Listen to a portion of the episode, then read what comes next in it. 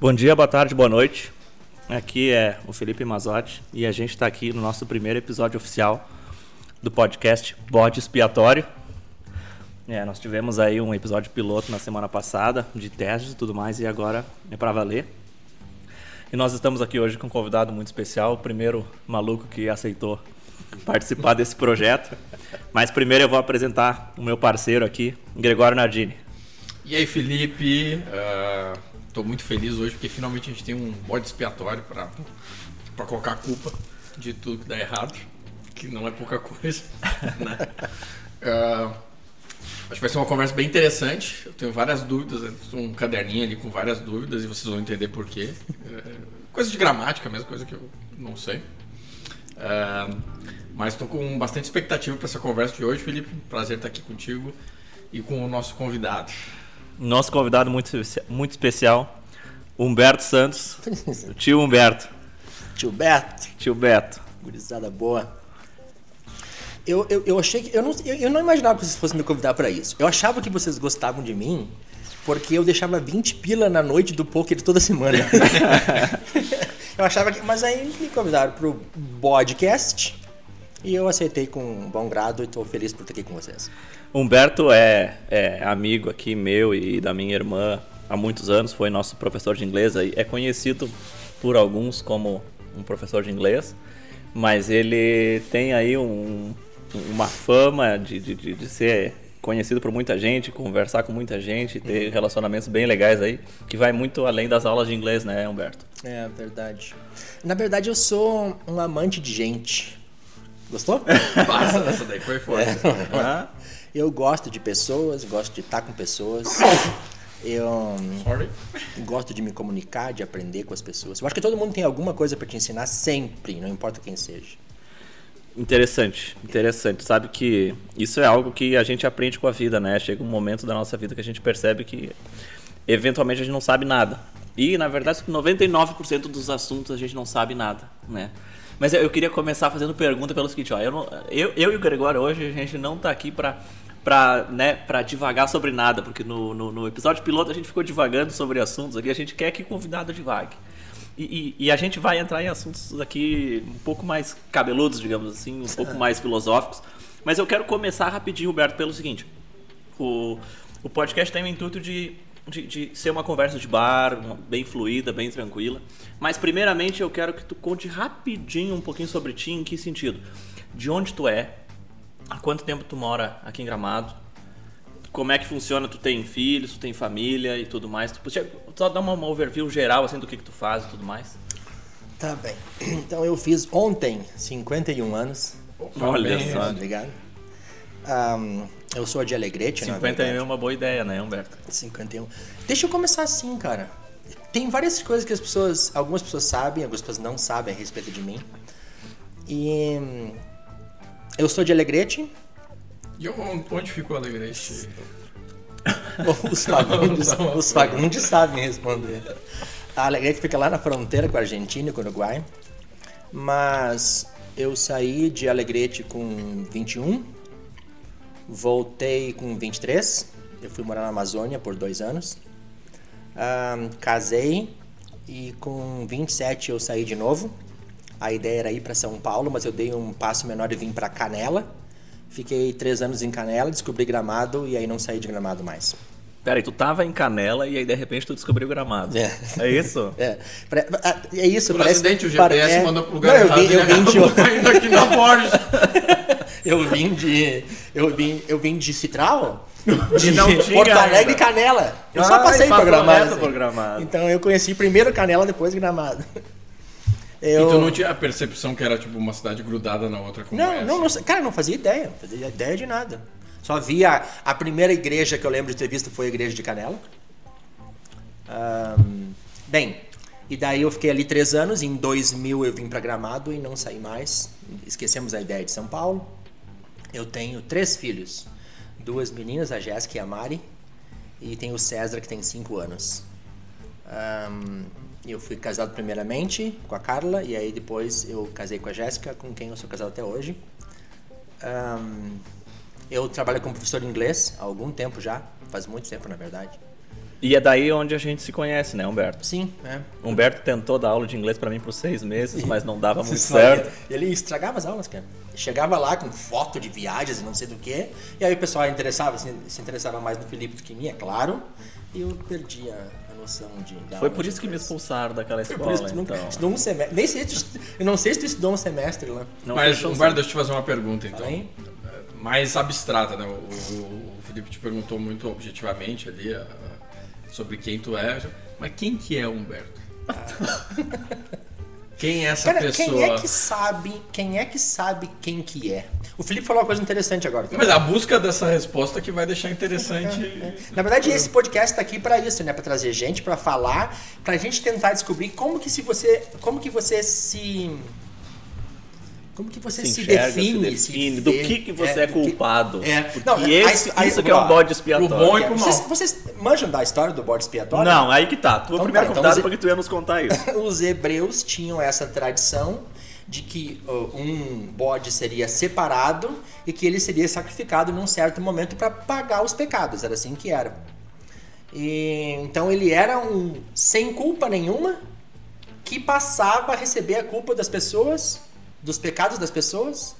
Então, se vocês tiverem essa ideia, Estudiar, prova- né? prova- vai. Elas provavelmente personificavam ou, ou- ou- ou direcionavam a culpa de toda uma sociedade pra- aquele num pra- bode, pra aquele bode. que era Aquele o bode expiatório que seria sacrificado. É, que- Que é ao contrário da palavra o espiar com X, né? Tem esse significado, é, de, significado de pagar pelos pagar pecados, pelo né? pecado, né? Tanto que depois os, os cristãos então começaram a, a entender de que Cristo seria o grande bode expiatório porque ele viria para cá ele então pagaria pelos pecados de todo mundo. Então, eh, então, quando vocês decidem que vão ter um podcast que vai trazer uma pessoa de bode expiatório, entende que vocês cometem muitos pecados os dois e que estão tentando colocar a culpa numa outra pessoa que no caso sou eu hoje, mas eu vou me sair dessa. É um raciocínio interessante. No fim- é um raciocínio no bastante fim- interessante. no que que vão ver ideia que de merda, né? Felipe? Que Não, nome. eu vou te Botar contar, cara. Eu vou te contar. outros. Nós, nós divagando ali sobre o nome e surgiu esse nome. Ah, vamos era... fazer, tipo, melhor feito do que perfeito, entendeu? Não tem nenhuma lógica muito profunda nisso. É, foi, foi- um nome ali interessante, beleza, descontraído e tudo mais. Vai isso aí, vamos tentar achar um significado pra isso e tal. Agora o nosso primeiro convidado vem aqui e nos dá. Nos detona, né? Destrói. dedo. Ah, Então é até Não, mas eu, eu, eu gostei porque assim, ó, bom ou ruim tem, tem um sentido. Nem que venha contra nós, Exatamente. mas tem um sentido. É, eu tô E outra, pra- um sentido religioso, que dá muito mais profundidade pras coisas. Com certeza. Né? Não, é tipo Se assim- tem alguém que entende de profundidade religiosa aqui, é, o Humberto. Pois é, então olha só. Conta. Geralmente eu conto a minha história e eu fiz terapia por causa disso e blá blá blá, começando com a morte do meu pai. Pois é, pois é, pois é. Porque tem um monte de coisa que aconteceu nesses 13 anos que eu vivi enquanto meu pai estava comigo. Ele era meu melhor amigo, eu vivia com ele cada segundo da vida, acompanhava ele em tudo, ele me levava para tudo, desde caçar tatu até pras só alegretense para entender, pras Meretrices. cancha de tava. Nossa. Lá na igreja tem uma parada assim, tinha, agora não tem mais. Tu jogava um osso, se o osso caía na sorte, tu ganhava, se caía no culo, tu perdia e jogava dinheiro com isso. E eu ia pras canchas de tava, desde que eu era Coisa interessante, Desde que eu né? era piá pequeno, né? Tinha um jogo do osso, acho que é da Argentina, mas sei lá, já joga, jogava muito naquela época. Tipo uma bocha assim com osso É, sem a é um ossinho do- que era tirado, é, um é osso. tipo, é tipo moeda. Não, É, não, não. tu- Era, tem era habilidade. um osso, era um osso, tipo do garrão do bicho, se- sei lá, que se jogava com certa habilidade, que ele caía cravado na sorte, ou cravado no culo, ou com a sorte pra cima, ou o culo pra cima. Então, é como se fosse uma moeda É caro se- é Mas tem um fator de habilidade. né? É, não, sim, Ah. tinha muito. Um cara jogava de lá pra cá, um cara jogava daqui pra lá e eu apostava nesse ou naquele cara. Ah. né? E eu lembro disso de pé, porque eu acompanhava meu pai em todas essas coisas. E quando eu tinha quase 14 anos, eu ia fazer em maio, acho que foi em fevereiro que ele faleceu, ele foi assassinado. E tu viu isso? Não vi. Ah, Foi de então perdeu, madrugada. esse, perdeu a graça a Foi de história. então. madrugada. É, mas. Não, foi tenso, com certeza. Não, sabe o que, que, sabe o que que é, por exemplo, assim? Tinha 13 anos. Eu tinha quase 14 anos. E foi punk, cara, punk. Porque éramos 14, 10, A 6 idade, e 4. A gente era três irmãos e uma irmã. E tu o mais velho. E eu era o mais velho. Daí A eu vida comecei mudou. a. Sim, direto, pá, muito. Porque eu comecei a trabalhar de servente de pedreiro. O meu pai, eu só estudava, meu pai não deixava eu trabalhar, embora que eu levasse comida na obra, meu pai era, era pedreiro. Ahn, mas eu só estudava mesmo e me divertia. E quando ele faleceu, eu precisei começar a trabalhar de servente de pedreiro. Parei de estudar um ano ali, tentei depois de novo estudar de noite, não deu certo, blá blá blá. A gente passou fome, pa- passa fome mesmo, assim, era arroz todo dia e feijão um dia por semana.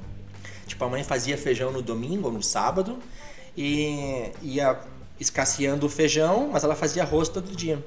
Então, quinta ou sexta, a gente comia uma coisa que eu adoro comer hoje, que a gente chama arroz sujo. Tu pegava o feijãozinho, o arroz novo, botava na panela que tinha pouco feijão, misturava o que dava, e aí comia esse arroz sujinho, assim. Ah, às vezes tinha arroz com ovo, a mãe deixava o ovo para fritar, eu vinha do trabalho ao meio-dia, os guris já tinham comido todos os ovos, eu comia arroz e voltava de novo. Arroz e a vida, era, a vida era dura mesmo pra caramba. Mas. E aí tu entrou pra igreja. Não, ainda não. Tem outra parada ainda que é mais, mais de bode expiatória pra contar. Com 15 anos, um amigo chegou e falou: Ah, cara, tem um esquema pra gente fazer que tu consegue mais dinheiro pra ajudar a tua família, tu ajudar a tua mãe. É isso que tu quer? Eu falei: Sim, é isso que eu quero. Eu falei: O que, que tu tem? Ele falou: tenho maconha pra vender. Eu falei: Vamos vender maconha então? É isso aí. eu Tu nem entendia direito Eu que preciso que de era. grana, eu preciso de grana. Não, entendia porque. é- é- mas era a droga mais forte que existia naquela época. É tipo aquela piada, sabe? Eu tinha medo dos maconheiros, agora eu vi que a gente não faz mal pra ninguém. Só que é o seguinte: o cara falou: Meu, se tu quiser fazer grana, tu não pode usar. E daí eu nunca usei nenhum tipo de droga na minha vida. Porque o meu negócio era fazer grana mesmo. Eu, ven- eu, cara, eu pegava do cara, vendia, ele me dava uma parte e assim. ia. Era um business. Cara, era tipo, negócio, um negócio, de noite e fim de semana, porque de dia eu era servente de pedreiro. Aí comecei a fazer uma grana, comecei a gostar, só que daí vieram os problemas, porque era polícia, aquela parada toda. E eu não vou esquecer, eu tô numa esquina vendendo maconha pra um grupo de gays. Lá em Alegrete, no bairro Macedo. E daí a polícia. peculiar, aí- É verdade. No polícia- ale- O detalhe é o alegrete. não, cara, numa alegrete, tudo acontece. E daí eu tô na esquina e bate a polícia. E eu comecei a correr. Pula de pátio pra pátio, de casa pra casa, pula pra cair a polícia atrás de mim, atrás de mim. De repente eu me encontro embaixo de um tanque de lavar roupa, bem agachadinho, escondido, e os caras vieram pra perto, assim, que eu conseguia ver o coturno. Cena de filme. É, coisa de filme assim mesmo, né? Cidade de Deus, sei lá o quê. Ahn, daí eu lembro de falar assim, "Ô Deus, por favor, se os caras não me prender, eu saio dessa. Eu, eu não faço mais isso. E aí os caras não me viram, foram embora e eu. Mas tu tava com uma carga. Não, eu tava com maconha. Tava com maconha. Uma carga ali. Uma- Beleza, eu não faço mais isso, mas saiu dali e vendeu aquele restinho ali. Sei lá se eu vendi ou não. Mas aí eu decidi, cara, não é a vida que eu quero. Eu não quero trazer mais problema pra Tu não minha queria mãe. emoção. E por um ano. Tu não queria emoção. Não, eu é queria verdade. emoção e aventura. Eu só não queria. Mas tu tava, o dali era em dinheiro mesmo, era É, o principal era objetivo. Eu quero era fazer grana. grana pra ajudar minha Quero família. fazer grana, é, era isso. Ahn, daí parei com esse, com esse negócio assim. Daí fui fazer. Mas a meu bairro era muito barra pesada lá. O bairro Macedo era estranho, assim. Daí eu fiz novos amigos, um pouquinho diferentes, tal, tal, tal. Fui estudar numa escola diferente, saí do bairro. Eu saí do Eurípides Brasil Milano e já estava estudando no Marquês de Alegrete. E, e a vida começou a andar desse jeito, assim. Eu continuei trabalhando de servente de pedreiro. Eu lembro de me apaixonar por inglês naquele momento, mas sem condições de fazer curso, sem condições de, de nada, assim, né? Nem tinha. Só eu, eu lembro de eu estar num balanço e um amigo falar, cara, ó, teve inglês já nesse ano pra nós. E a professora ensinou que garoto é boy e garota é girl. É girl. Cara, eu preciso aprender esse negócio de boy e girl aí. E aí, e aí eu, e assim, fui procurando fazer sozinho isso, né? E tive uma certa facilidade para aprender, mas estudava sozinho mesmo, de verdade. Daí, depois vem a história da igreja. Ah, com... Mas tu, não- até então tu não, Não, tinha não. envolvimento com a igreja. Não, não tinha. Não, de verdade, antes da igreja vem outra coisa que foi legal na minha vida, que eu fui servir o exército. É verdade. Com 18 direto ali, o 18, clássico. O Alegrete tem disso, cara. Sim, não, Alegrete, é a é, o Alegrete sempre foi. Eu acho que ainda é a segunda maior guarnição do exército no Rio Grande do Sul. Porque é estratégico, né? Dali sai rapidinho para o Uruguai e dali sai rapidinho para Uruguaiana. E toda a fronteira Sim, do Rio Grande, é, tanto que é o Rio Grande é- do Sul, tu vê, até da época da, da ditadura militar, tudo, porque tantos generais foram presidentes, gaúchos, tantos generais, os- hoje, a maior parte dos generais são gaúchos. Por quê? Por causa que nasceram principalmente nessa época e entraram no exército numa época que era muito estratégica a fronteira com a Argentina e o Uruguai. Por coisas do passado mesmo, né? Hoje já está muito mais migrando isso para a Amazônia, né?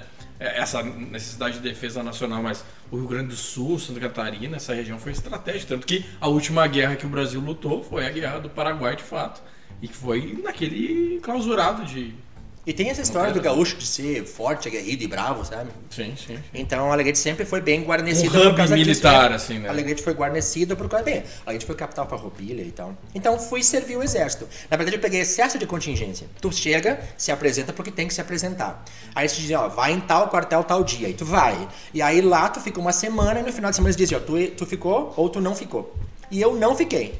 Mas queria muito, porque meu pai tinha sido do exército, meus tios foram. Ah, meus primos mais velhos foram, eu tinha que ser. E aí eu falei, ó, gente, dá um jeito aí que eu preciso ser. Arrumei um padrinho e servi o exército. Fiquei o primeiro ano e conheci a igreja. Entrei na igreja, me batizei na Ah, mas igreja. tu dava, tu dava expediente no quartel. Sim, eu De trabalhava- ponto, era ali, era soldado, era era soldado, raso. É, eu fiz, eu fiz curso pra cabo, sargento e tal, mas acabei não recebendo a promoção porque saí dois anos depois. Mas sim, fiz curso, fiz tudo lá. É, Eu, eu servi no décimo batalhão logístico, que era encarregado de manutenção de primeiro, segundo, terceiro e quarto escalão de armamento, de tudo. De, de Automóveis. carros, automóveis, tudo. Tudo isso. Aí fiquei esses dois anos lá. Um ano ainda como não membro, porque a gente vai acabar falando dessa parte da, da minha vida. E um ano eu, que eu me tornei membro da igreja e a minha vida foi mais ou menos baseada ah, na- nas coisas da igreja, assim. Ah, eu decidi sair do exército mesmo com certa chance de ficar, porque eu, a galera da Alegrete é muito acostumada com essa história de, de exército, mas eu decidi sair do exército para ser missionário.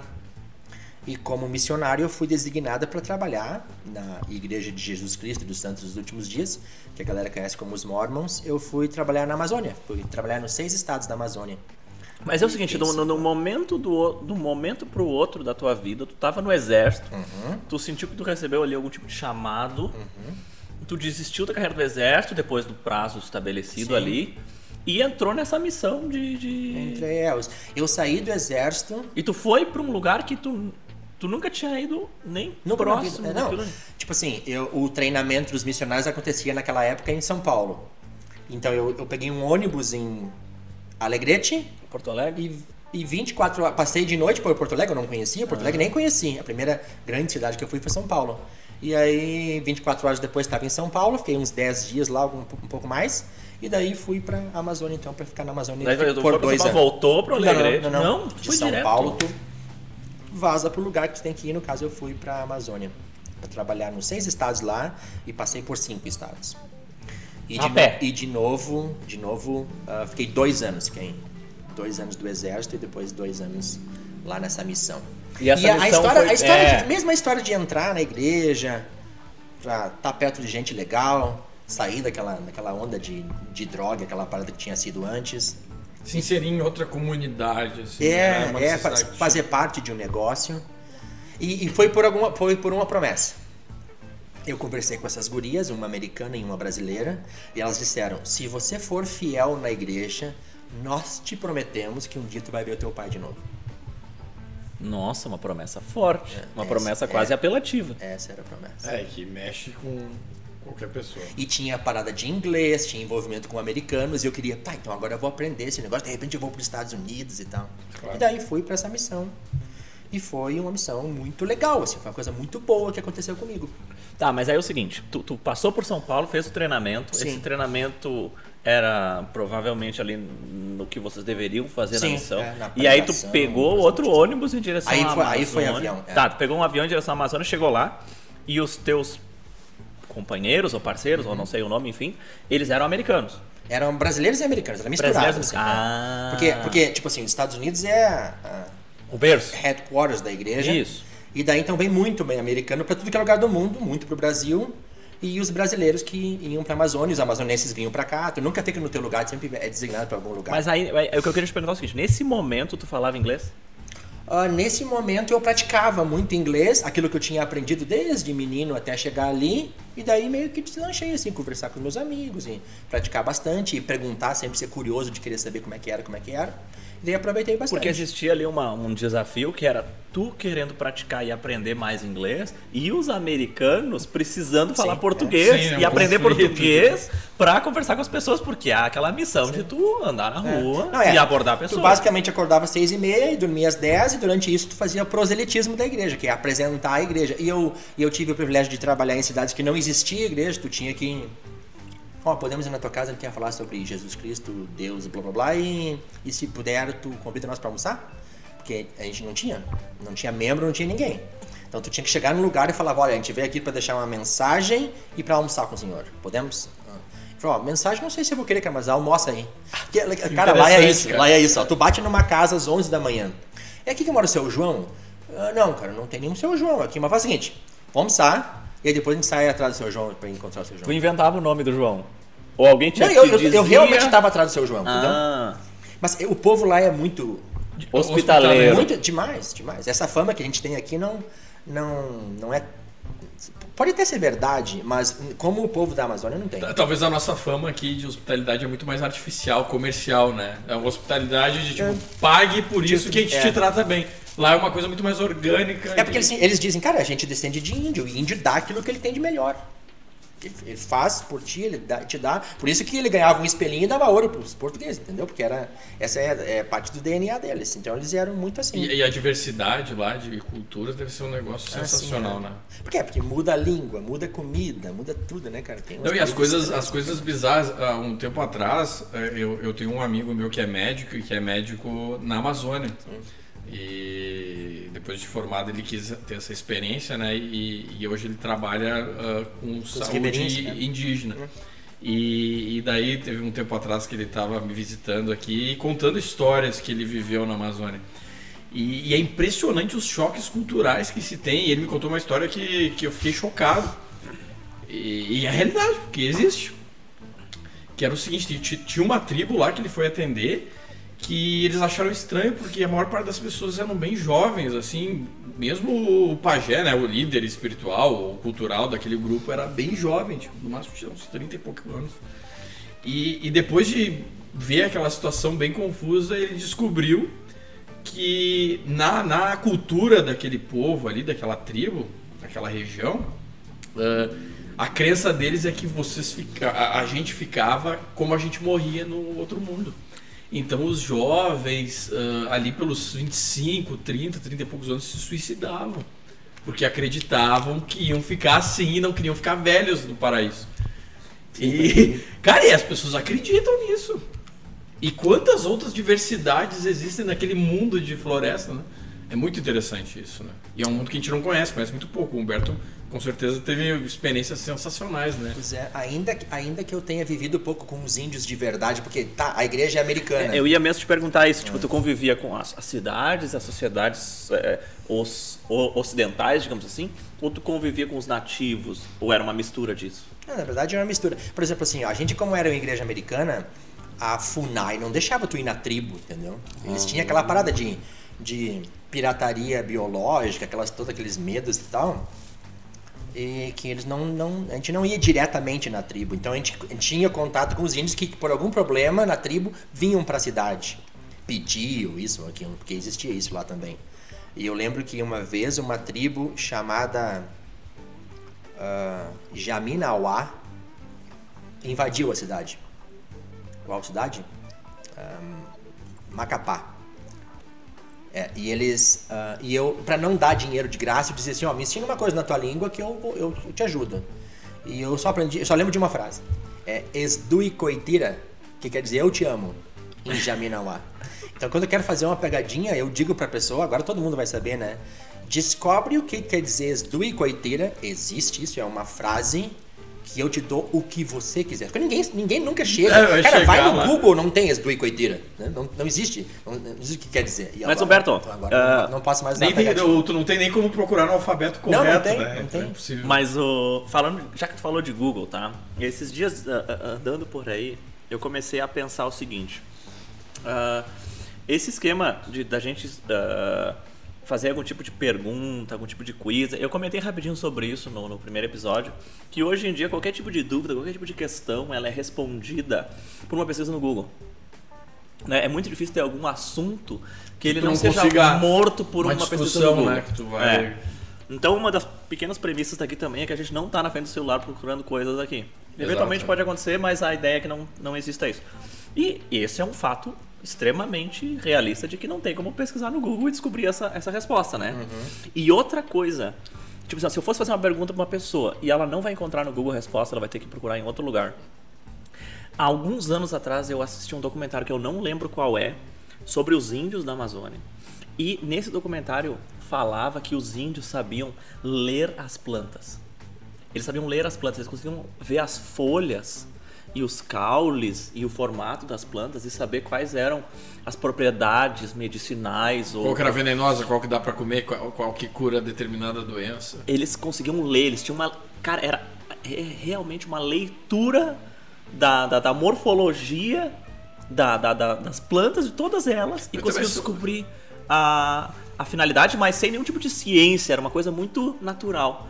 E eu, e eu procuro no Google há anos sobre isso, e eu não encontro nenhum documentário falando sobre isso, que eu não lembro qual é, obviamente, eu teria que assistir dezenas, centenas de documentários, e nem, ou muita pouco artigo ou notícia falando sobre isso, mas olha que habilidade incrível. É Mas, sensacional. cara, consegui. mas, cara, pensa assim, ó, existem nove tipos de inteligência. Desde a. Leonardo da Vinci diziam que eram 14. Ah, mas tudo bem, a discussão é boa. A matemática, a inteligência interpessoal, intrapessoal, todas. E Espacial, uma delas é. é, a, a natureza. Que foi a nossa primeira, tipo, desde o caveman lá, tá bom? Ele precisava olhar pro céu e entender, porque ele precisava da sobrevivência dele dependia são daquilo milênios, ali. né, de sim, sim. É muito tempo. Ah, com certeza. é muito tempo entendendo e compreendendo. E uma das coisas que a gente fez que foi muito errada foi não usar isso quando tinha chance de, de pesquisar com os índios, de aprender deles e registrar isso. A gente decidiu que não, a gente não precisa. A gente é superior a vocês. O que vocês têm que a gente quer é o ouro. A e- gente, entre aspas, é, assim, né? a gente, o homem branco que veio É, naquela época. é. Mas, cara, tu falou uma coisa muito interessante bem no começo hoje, que eu queria falar sobre isso. O quanto a gente é inteligente. Eu, nós três aqui, o quanto, o quanto de inteligência nós temos. E eu, eu, inventei, eu não inventei, mas eu pensei num jeito de testar. Pá, tô lascado. Deu, ferrou, né? É o quiz, é show do milhão. Né? Eu pensei um jeito de testar o quanto a gente é inteligente. Pensa assim, ó, é possível eu entrar naquela geladeira e sair lá no Japão hoje? Não. Não, não é. Eu- Se eu entrar na geladeira, eu vou ficar ali. Talvez nem entre, né? Nem consiga entrar dependendo de algumas Naquela ali eu variáveis. consigo. Não tem uma geladeira aqui pra quem não sabe. Olha só. É impossível isso? É complicado dizer o que é impossível, mas ah, no- na realidade que a gente tá hoje. Sim, na, reali- na realidade que nós estamos hoje é impossível isso. É impo- vai- ser impossível pra sempre? Cara, que genial essa tua, essa tua esse questionamento. Porque eu vejo erros nesse sentido, e aí quem sou eu para dizer que é um erro ou não, mas as pessoas elas não entendem esse, esse espaçamento temporal e essa evolução que a gente pode atingir. É, Se tu, se tu perguntasse para um. é, Claro que isso talvez não se aplique a esse cenário em específico, né? Mas se tu perguntasse na Idade Média para um camponês se tu pudesse se Não, não, comunicar deixa- com uma pessoa sem fio. Deixa eu ah, chegar lá, deixa eu impossível. chegar lá. Mas vai lá, vai lá. Pensa vai lá. assim, ó. Agora tu tá na Pintanino ou Santa Maria, tá bom? Numa das três. E tu tá vindo de Portugal. Ah, nas, nas, sim, nas naus, tá. Tu tá vindo de Portugal pro Brasil e tu é um dos marinheiros. E tu tá lá numa resenha com os teus amigos lá. Deu uma folguinha e estão conversando. E aí tu diz pra eles, cara, acredita em mim. Vai, vai ser possível que a gente vai ter uma caixinha. E que tu, tu, tu olhe pra essa caixinha e tu fala pertinho dela. E alguém com uma outra caixinha lá em Portugal, porque eles conheciam Portugal, né? Vai te ver na caixa, vai falar contigo e automaticamente você vai ouvir o que ela fala e ela vai te ouvir. Todo mundo ia achar que tu tá louco. Ou que Porque- tu era um, um mágico, um bruxo, alguém. Alguma não- coisa parecida. Tá Tá, mas agora é o seguinte, tu, vocês dois, o Gregório e o Felipe são inteligentes, faz um telefone então. Sai daquela nau e cria um telefone. Cara, isso Porque, aí- Ó, tu voltou lá agora, tu, tu sabe o que é um telefone e tu usa, o Gregório não gosta de iPhone, mas, mas ele sabe que existe, que é bom. Tu voltou lá, tu sabe como é que funciona, tu usa o telefone, tu sabe como é que é rádio, sabe como é que é uma lata. Tu sabe tudo, porque tu tá aqui agora vivendo. Só que agora tu voltou lá e faz isso. Eu- eu tenho uma explicação. Tu não tem inteligência, conhecimento e tal, faz Eu, isso. eu tenho uma resposta pra ti, Humberto, muito interessante. Que é a- como é que a, humanidade foi se reorganizando desse momento aí que tu tá comentando, que seria daqui a pouco o início da revolução científica, né? A, a capacidade do ser humano entender que é ignorante, porque até determinado momento se tinha uma ideia clara que a gente sabe Porque tudo. sabe tudo. Não, então não... tem nada a ser descoberto. Agora, ah, seria impossível alguém hoje fazer um telefone. Um ser humano sozinho. A gente conseguiu, através dos mecanismos de cooperação, fazer que, bah, tem um cara, tem uma empresa lá de 100 pessoas que é especializada em fazer chip não sei do que. E a sociedade ganhou uma complexidade que é totalmente incomparável com a complexidade que existia nesse momento. Até de, de- de- econômica, tudo. né? Porque ao mesmo tempo que tu tá aqui, que tu, como humanidade, botou o homem na Lua, colocou uma- um helicóptero em Marte, tu não é nada. Tu Mas não- aí que tá. E cada vez é menos. Porque, a Porque a- humanidade cresce cada vez mais. e sabe que- e só, só consegue desenvolver pelo ambiente de cooperação. Mas a gente entra daí numa, numa questão um pouco eh, ficcional, que é engraçado porque a gente, às vezes, quando a gente tem tempo livre e uma cabeça aberta, a gente começa a pensar em umas coisas muito doidas. E, tem bastante durante- tempo livre. é verdade, é verdade. Tá naturalmente. E, e durante muito tempo eu pensava o seguinte, cara, ah, se, se houver uma extinção em massa e morrer 90% do mundo e sobrar uns 10% de pessoa, de pessoas, né? Qu- Quanto tempo vai demorar até a gente conseguir fazer alguma coisa? Tipo assim, ó, beleza, faltou minério. Será que eu sozinho, juntando uma meia dúzia de caras, vamos conseguir extrair minério? Quanto tempo da minha vida vai demorar para conseguir extrair minério? Porque depois de extrair minério, ainda tem que dar um jeito de usar esse minério para alguma coisa. Aprender. E aí entra uma, a fábula do, do, do lápis. Vocês já ouviram falar na fábula do lápis? Que é a do, do.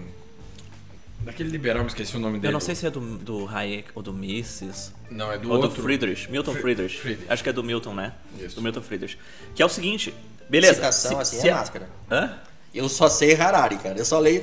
sei E oh meu Harari. Deus. é. Não, o curioso é que esses autores liberais, eu só sei o nome deles, eu li muita pouca coisa deles. Mas eu conheço essa fábula porque eu comprei um livro infantil desse assunto, porque eu acho genial e um livro infantil é a mesma mensagem, muito mais simplificada, com muito mais Mais desenho. fácil de entender.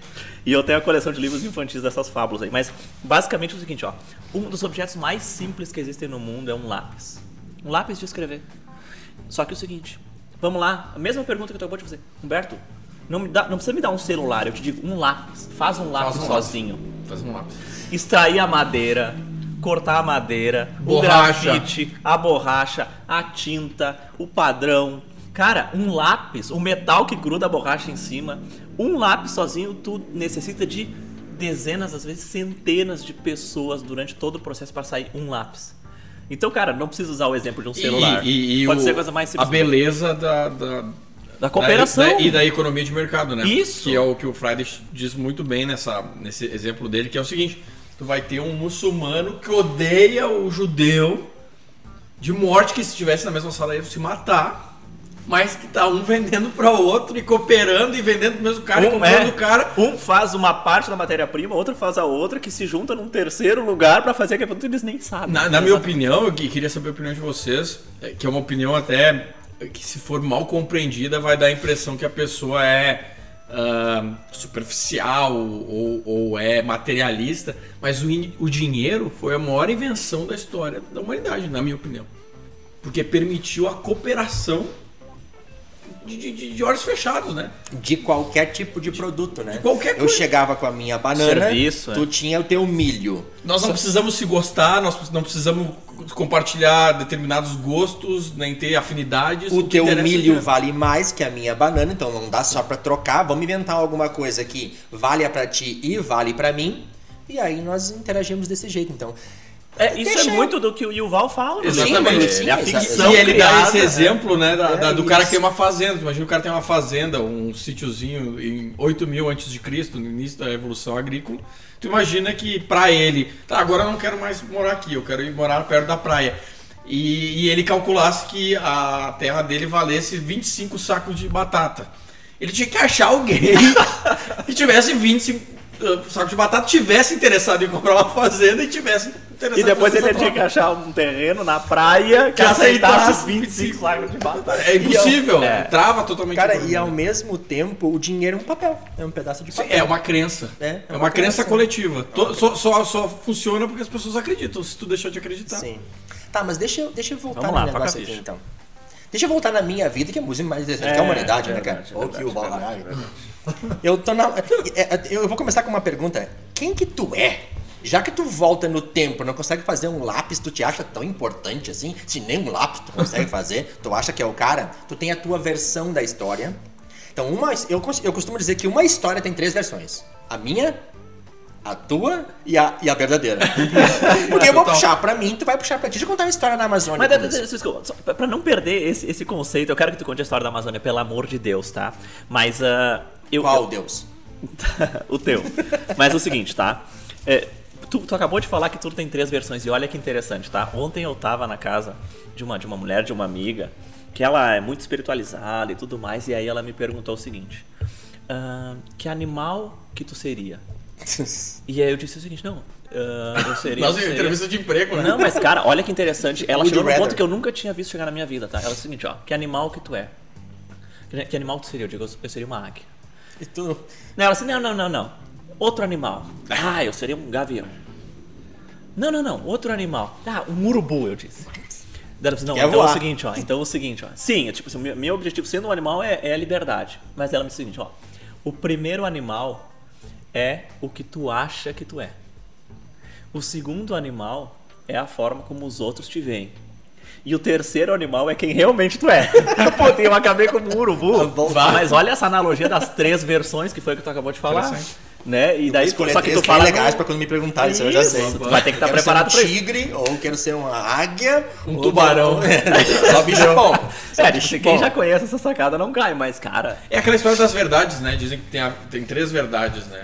A verdade pessoal, a verdade política e a verdade uh, absoluta, concreta, né? Que é indiscutível, que é a verdade da ciência. Tu da sabe, gravidade, tu sabe o que aconteceu comigo, então eu vou contar isso. Conta a história da Amazônia, por Tá, favor. beleza. Eu tava lá com um grupo de pessoas, de americanos e brasileiros. E, e na Amazônia tem um negócio que chama cupuaçu. É uma planta, é uma fruta, É né? uma fruta que faz maravilhas com ela. Inclusive, da semente eles fazem o cupulate, que nem se faz o ah, chocolate do cacau. Eles fazem da semente do cupuaçu e assim por diante. É bom? Muito, muito. Isso é- Ou tu ama ou tu odeia. Tem aqui no mercado, não vou dizer o nome, a não sei que eles patrocinem o podcast de vocês. Come uma uva depois da- daquele queijo. É que a gente tá comendo um negócio aqui, pessoal. E A gente tá comendo uma, uma, uma caixa de frios aqui da Tarto Fato. Eu já quero deixar registrado. sensacional, aqui. sensacional. Porque foi e o muito queijo gorgonzola. Depois Uma de comer uva. com uma uva, ele dá uma. uma, uma, uma- Eu esqueci da palavra agora. Que, que é? Harmonização. Harmonização. Uma harmonização sensacional. E eu tô tomando água. E aí o cupuaçu. Então, tá, tá. E aí esse cara, um, um americano, chegou comendo um mousse de cupuaçu e ele tava entre outras pessoas, assim. A gente tava limpando a casa e ele tava ali. De repente eu perguntei pra ele, ô meu, dá uma provinha aí. Ele pegou uma colher do mousse de cupuaçu, era um bolzão assim, bastante mousse. Ele pegou uma colher e jogou no chão. Caraca. Eu tinha saído do exército há pouco tempo, acostumado a comer é. de tudo. Me ajoelhei tipo um cachorro e lambi tipo um cachorro do chão. Comi. Ele me deu o cupuaçu e eu comi. Quando eu levantei, ele tava se sentindo muito mal. E daí ele tentou explicar o porquê. Ele fala, cara, eu venho de uma cultura que tu tem que me respeitar, que se eu tô comendo, tu não fica me pedindo. E eu falei, tá, mas peraí, Como é que eu vou saber? nós vivemos numa cultura que quando tu chega num grupo de pessoas comendo alguma coisa, Oferece. tu Oferece. oferece. Tipo assim, mesmo que tu não queira, e se eu entender que tu não quer compartilhar, eu vou dizer, não, obrigado aí, tá? Mas tu oferece. E no caso, essa cultura é aonde tu tá. Então, tu tem que Se adaptar à se cultura. adaptar à cultura que tu tá. Ou pelo menos ter noção é, dela. ou ter uma ideia, fazer alguma coisa parecida com isso que a gente vive aqui. E ele pediu desculpas e tal, mas olha só, ele tem a verdade dele. É assim que é. Sabe o que ele estava pensando? Eu vou ensinar uma lição para esse cara. Vou ensinar uma lição para ele, que não se pede as coisas quando os outros estão comendo.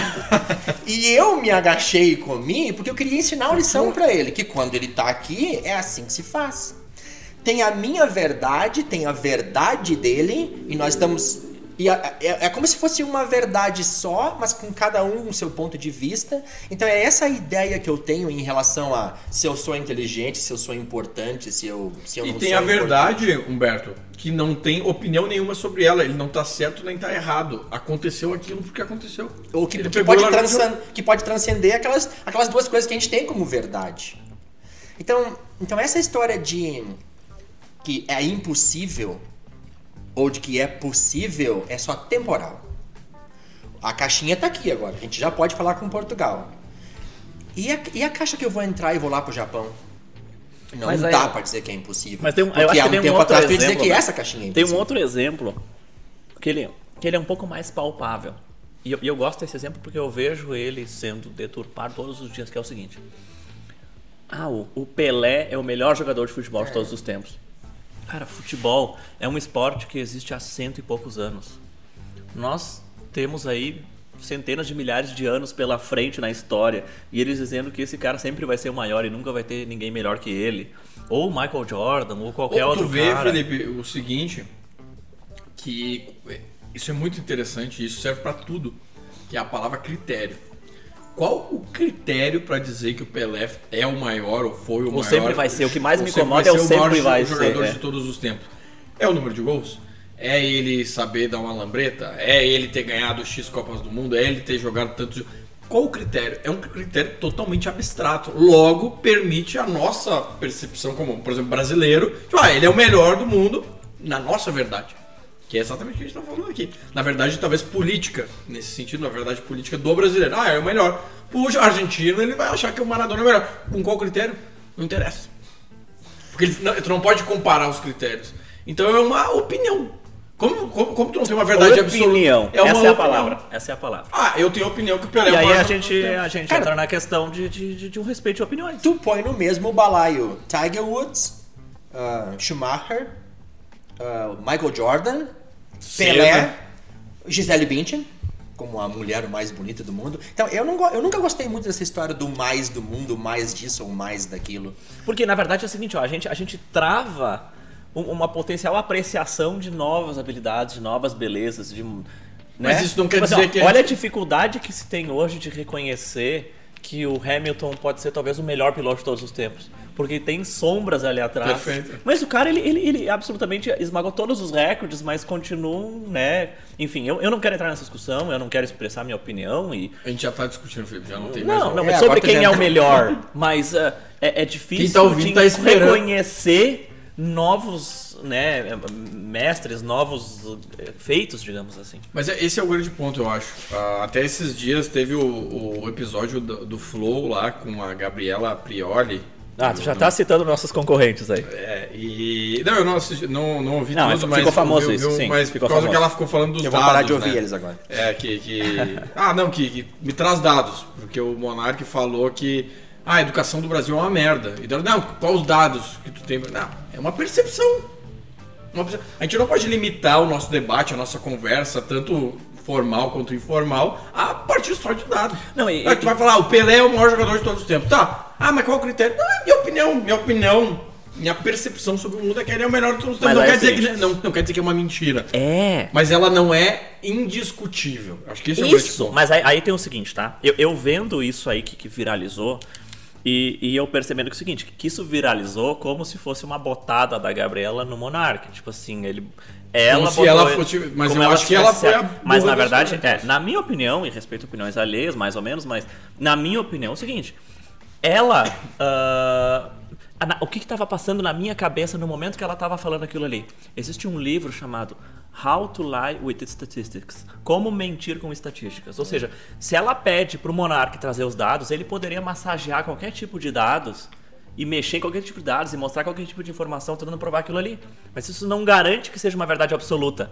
É uma verdade baseada em alguns critérios. E daí ela poderia trazer outras verdades baseadas em outros critérios que elas iam se bater. Ou seja, tu não pode interromper ou, ou tentar censurar uma discussão por, por, por, por, por, por, uh, ponto de vista, por questão de percepção, E por questão pode- de quais dados você está trazendo. Não, vê- não existe uma verdade absoluta de dados sobre. e Ainda mais sobre uma questão tão subjetiva quanto a educação. Né? E tão complexa e tão. Enfim. é, é, eu acabo tendo uma percepção por causa das minhas experiências, tu tem outra percepção, o Humberto tem E outra. tu pode mentir, Felipe e Humberto, falando apenas a verdade. É só as o, o- Gregório ele começa a entrar nessas sou- questões psicolo... Não, é- sabe- é, filosóficas. Não fala isso porque me lembra uma coisa. O Felipe não acredita nas minhas histórias. Eu conto isso, ele fala assim, não tem como provar. E só porque não tem como provar, Me traz eu os subi, dados. Eu subi na Cruz de Canela. Eu mostrei, acho que eu já mostrei as fotos pra ele, mas Não, não, não, não. A cruz de canela é barbada. O Humberto, ele garganteou durante um bom tempo que ele tinha ido de bicicleta até a praia e voltado. Aí a gente convidou ele pra ir de bicicleta até a praia, ele não chegou até o pedágio. Eu tinha 27 anos e agora eu tô com 51, cara. É, então agora eu, eu, eu me agarro na Kombi, vou comendo uma banana, agarradinho na Kombi, mas vou. Não, mas assim, ó, a gente, a gente acredita, Humberto, a gente faz um esforço. Eu tenho um amigo que não, eu tenho um amigo que ele falou assim: "Eu não gosto dessa história de média". Ele até faleceu há duas semanas. Eu não gosto dessa história de média, de fazer uma média, de estatística assim, né? Porque ele falou assim, ó, se eu colocar os meus pés no freezer e a minha cabeça no forno, na média eu tô bem, mas eu tô morto. Faz muito sentido. Gente, é, é porque eu, eu posso, a gente, o número 6 pra mim é 9 pra ti. É, é verdade, mas eu achei que fazer média significava puxar o saco, Não, não, até. quando tu falou. Depende do lugar que você mora. Lá em Manaus, afasta pra cá é o jeito que eles pedem pra você chegar mais pertinho. Afasta pra Afasta pra cá, eu preciso falar contigo. afasta pra cá. Passa pra cá, exatamente. É que nem. Não, agora tu caiu no, no- no problema central da língua inglesa. Que é o push.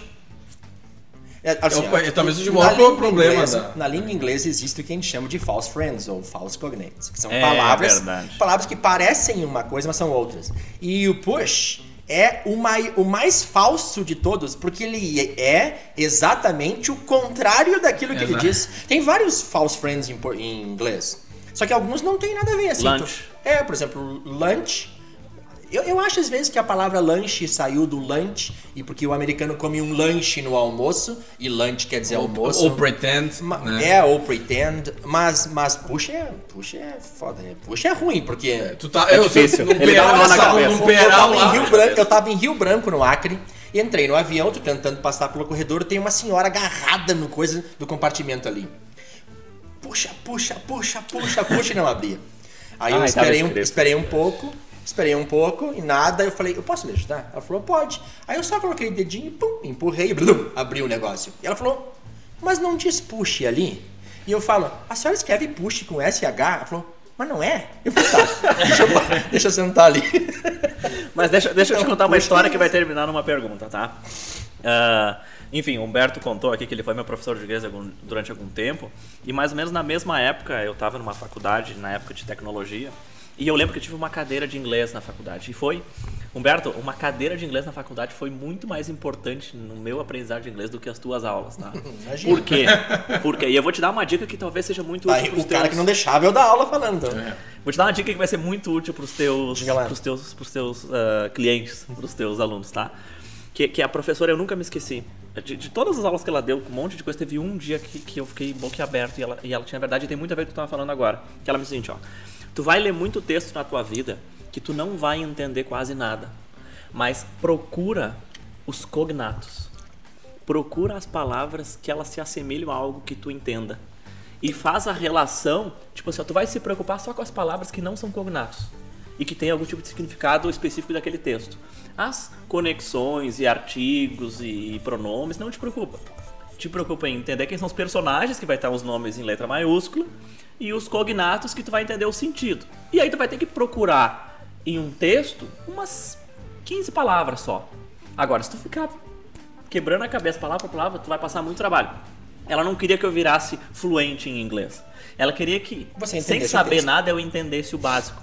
E, cara, isso ali deu um estalo na minha vida e eu acabei me tornando um, um- de certa forma, um falador de inglês mais ou menos. Falador. De- de- falador. de- O que, que tu é? Eu sou um falador. falador, né? Um- eu não vou dizer fluente, mas digamos assim, é, quase um autodidata, tá? Mas aí, eu tava hoje conversando com um amigo e ele teve uma filha agora, que tem poucos anos ali, deve ter uns 3, 4 anos agora, e ela tá sendo alfabetizada em inglês em casa. Eles só conversam em inglês em casa.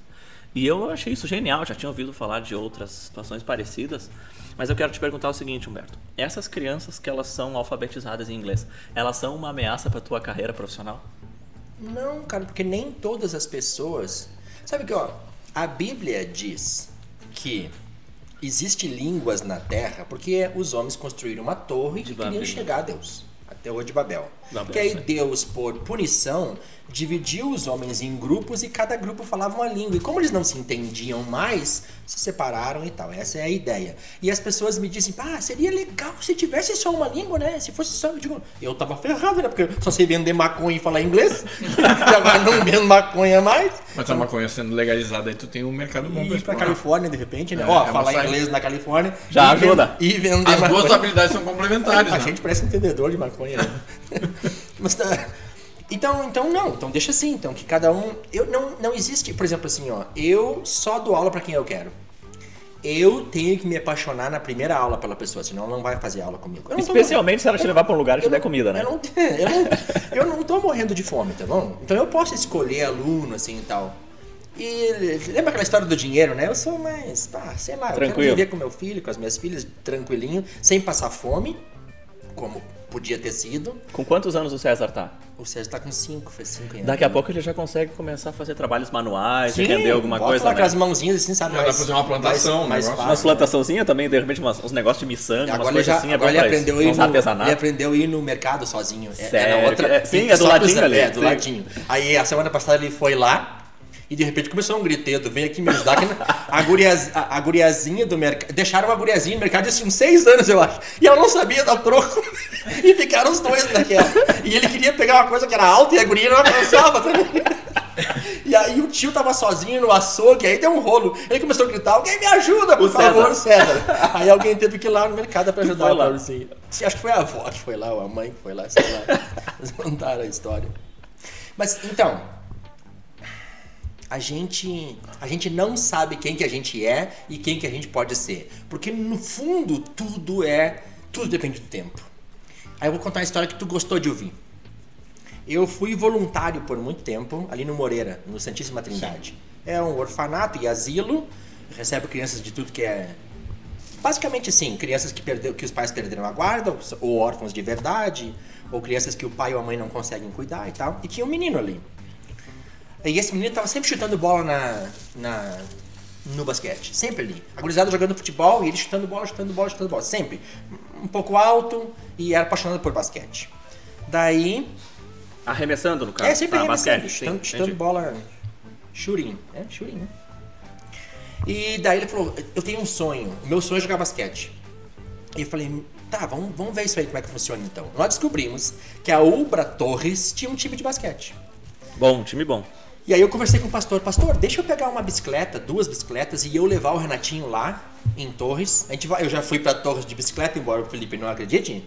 E aí a gente conversa com o pessoal lá, vê o que que dá. E ele falou, não, é o seguinte, eu vou dar o dinheiro pra vocês, vão de ônibus.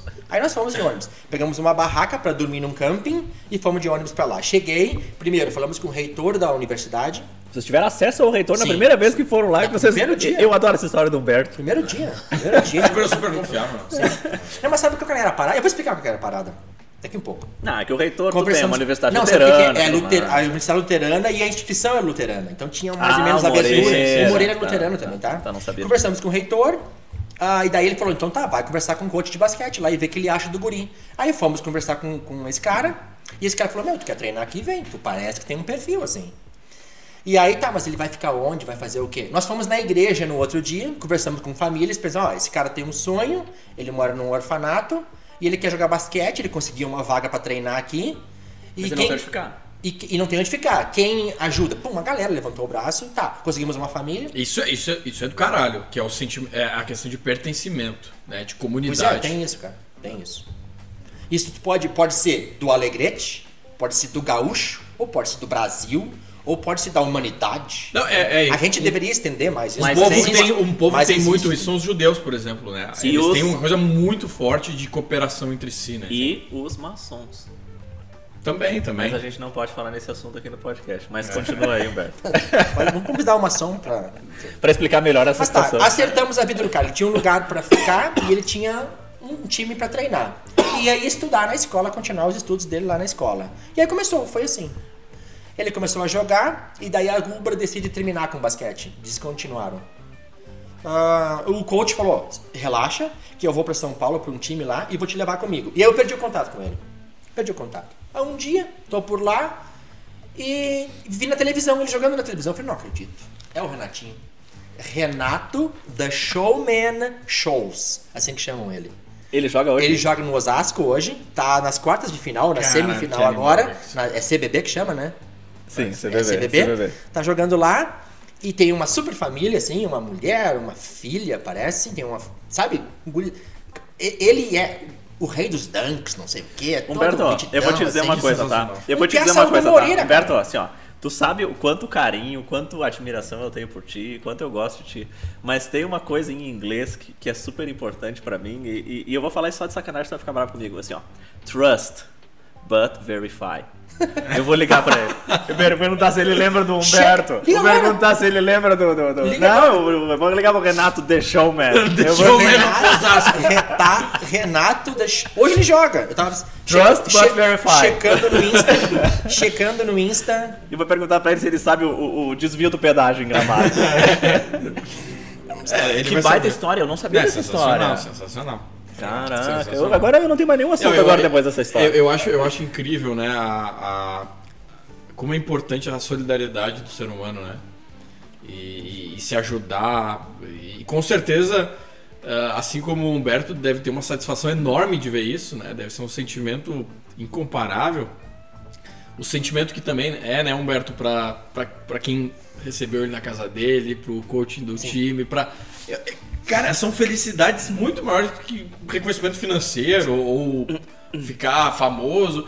Que é, bah, eu, eu, eu pude alguém realizar seu sonho, ajudar alguém a realizar seu sonho, né? Isso realmente é. é Eu escrevi uma mensagem pra ele um tempo atrás, logo depois que eu queria criar contato e tal, eu escrevi assim: Parabéns, moleque, orgulho imenso de ti. É estranho Olha ouvir os caras te chamar de experiente, quando na verdade o que eu lembro, como se fosse ontem, é você gurizinho chutando bola no Moreira, ou da vez que fomos em Torres procurar um time pra você treinar. E ele escreveu Olha verdade. só, é pra mim verdade. também é estranho. Você faz parte da minha vida, Humberto. Muito obrigado por ter me levado lá em Torres aquela vez. Que massa, cara, É um- que massa. Eu, eu, eu falo de sacanagem contigo, mas ah, eu, eu ouço as tuas histórias há muitos anos e, cara, essa é uma das histórias mais incríveis que eu já vi de ti. É. Mas tem uma história pra mim que é muito boa, que é a história do pedágio. da foto do pedágio. É porque ele escolhe histórias que eu menti. Entendeu? Sim, sim, sim. Porque aí ele pensa, ah, se Humberto mentiu nisso, Humberto mente em todas, inclusive no do Renato. Mas Ah, eu falo de vamos convidar o Renato pra esse podcast aqui. Com certeza, com certeza. Cara, é um, um garoto de gramado que tá pelo mundo jogando basquete. Ele jogou com o irmão do. Não, sabe o que, que me dói nisso, Humberto? Ele tá realizando o meu sonho.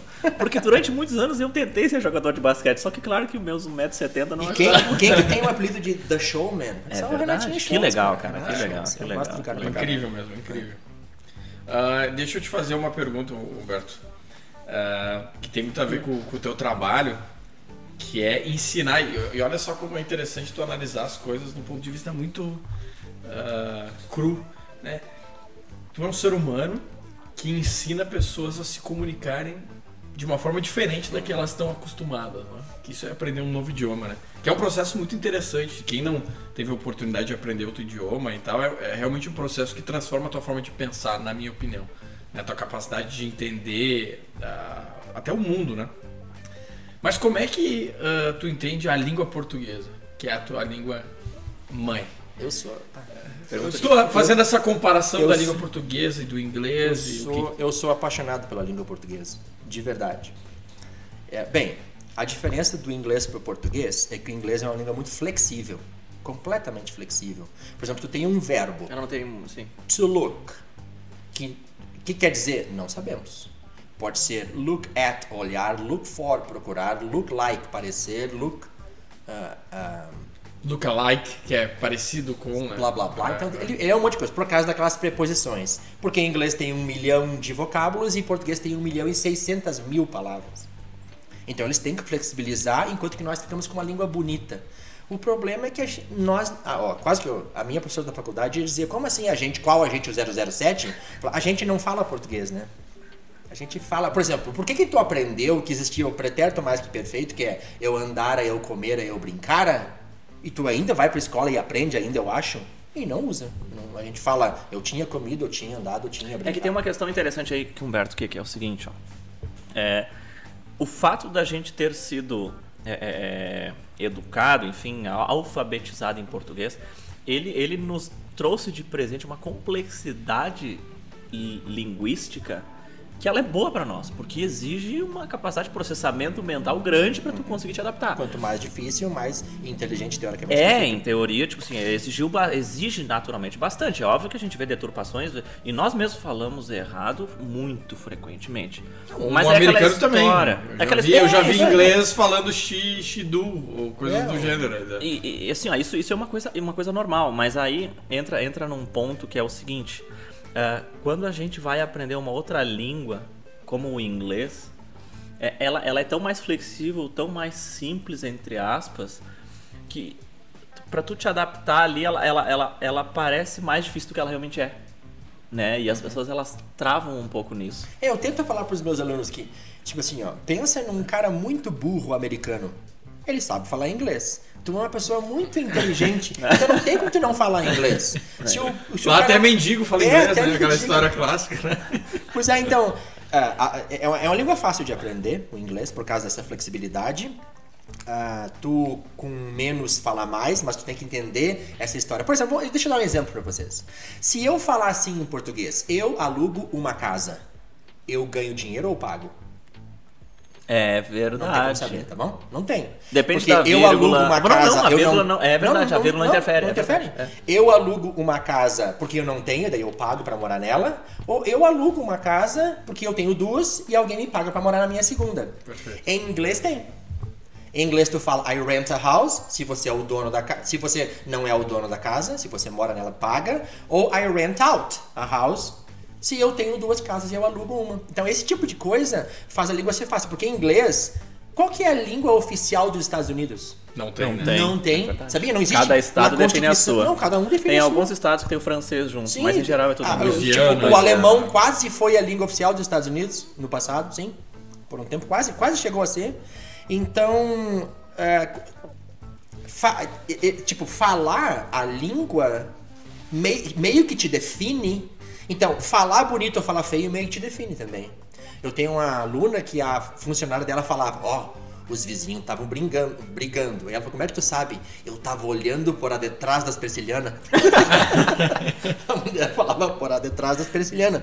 E aí eu, eu porque eu tenho essa, essa, esse amor pela língua e as palavras, as palavras têm poder pra mim, eu tenho certa dificuldade de ouvir menas, três laranjas, esse tipo de coisa. Tauba. Umbigo. É, Tauba. Umbigo, tauba. Eu, eu, eu me ensinei às minhas filhas. isso. Não, mas o pior de todos, eu não sei se vocês concordam, mas é o mais. Quando tu quer É, dizer não, mais. é. Não, não, mas Ah, não, Isso é é a alma. Não, não, não, eu acho que assim, no vocábulo, informalmente, beleza, acontece. Agora, escrito, Escrito. é. demonstra com todo uma ignorância.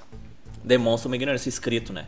Mas tem uma questão que eu, que eu adoro, que é o seguinte, ó. Eu, eu acabei tendo a oportunidade na minha vida de, de- conhecer os Estados Unidos e e- eu lembro muito bem, estando lá, que ah, obviamente que quem vem de fora pra lá tem uma certa vergonha de falar, porque não sabe falar muito bem, tem aquela vergonha de, de, né, de se expressar e, e falar errado e tudo mais. Mas o curioso é o seguinte: é, o americano, ou pelo menos parte deles, uma parte boa do americano, ele diz o seguinte: se a pessoa não fala bem inglês, quer dizer que ela fala outro idioma.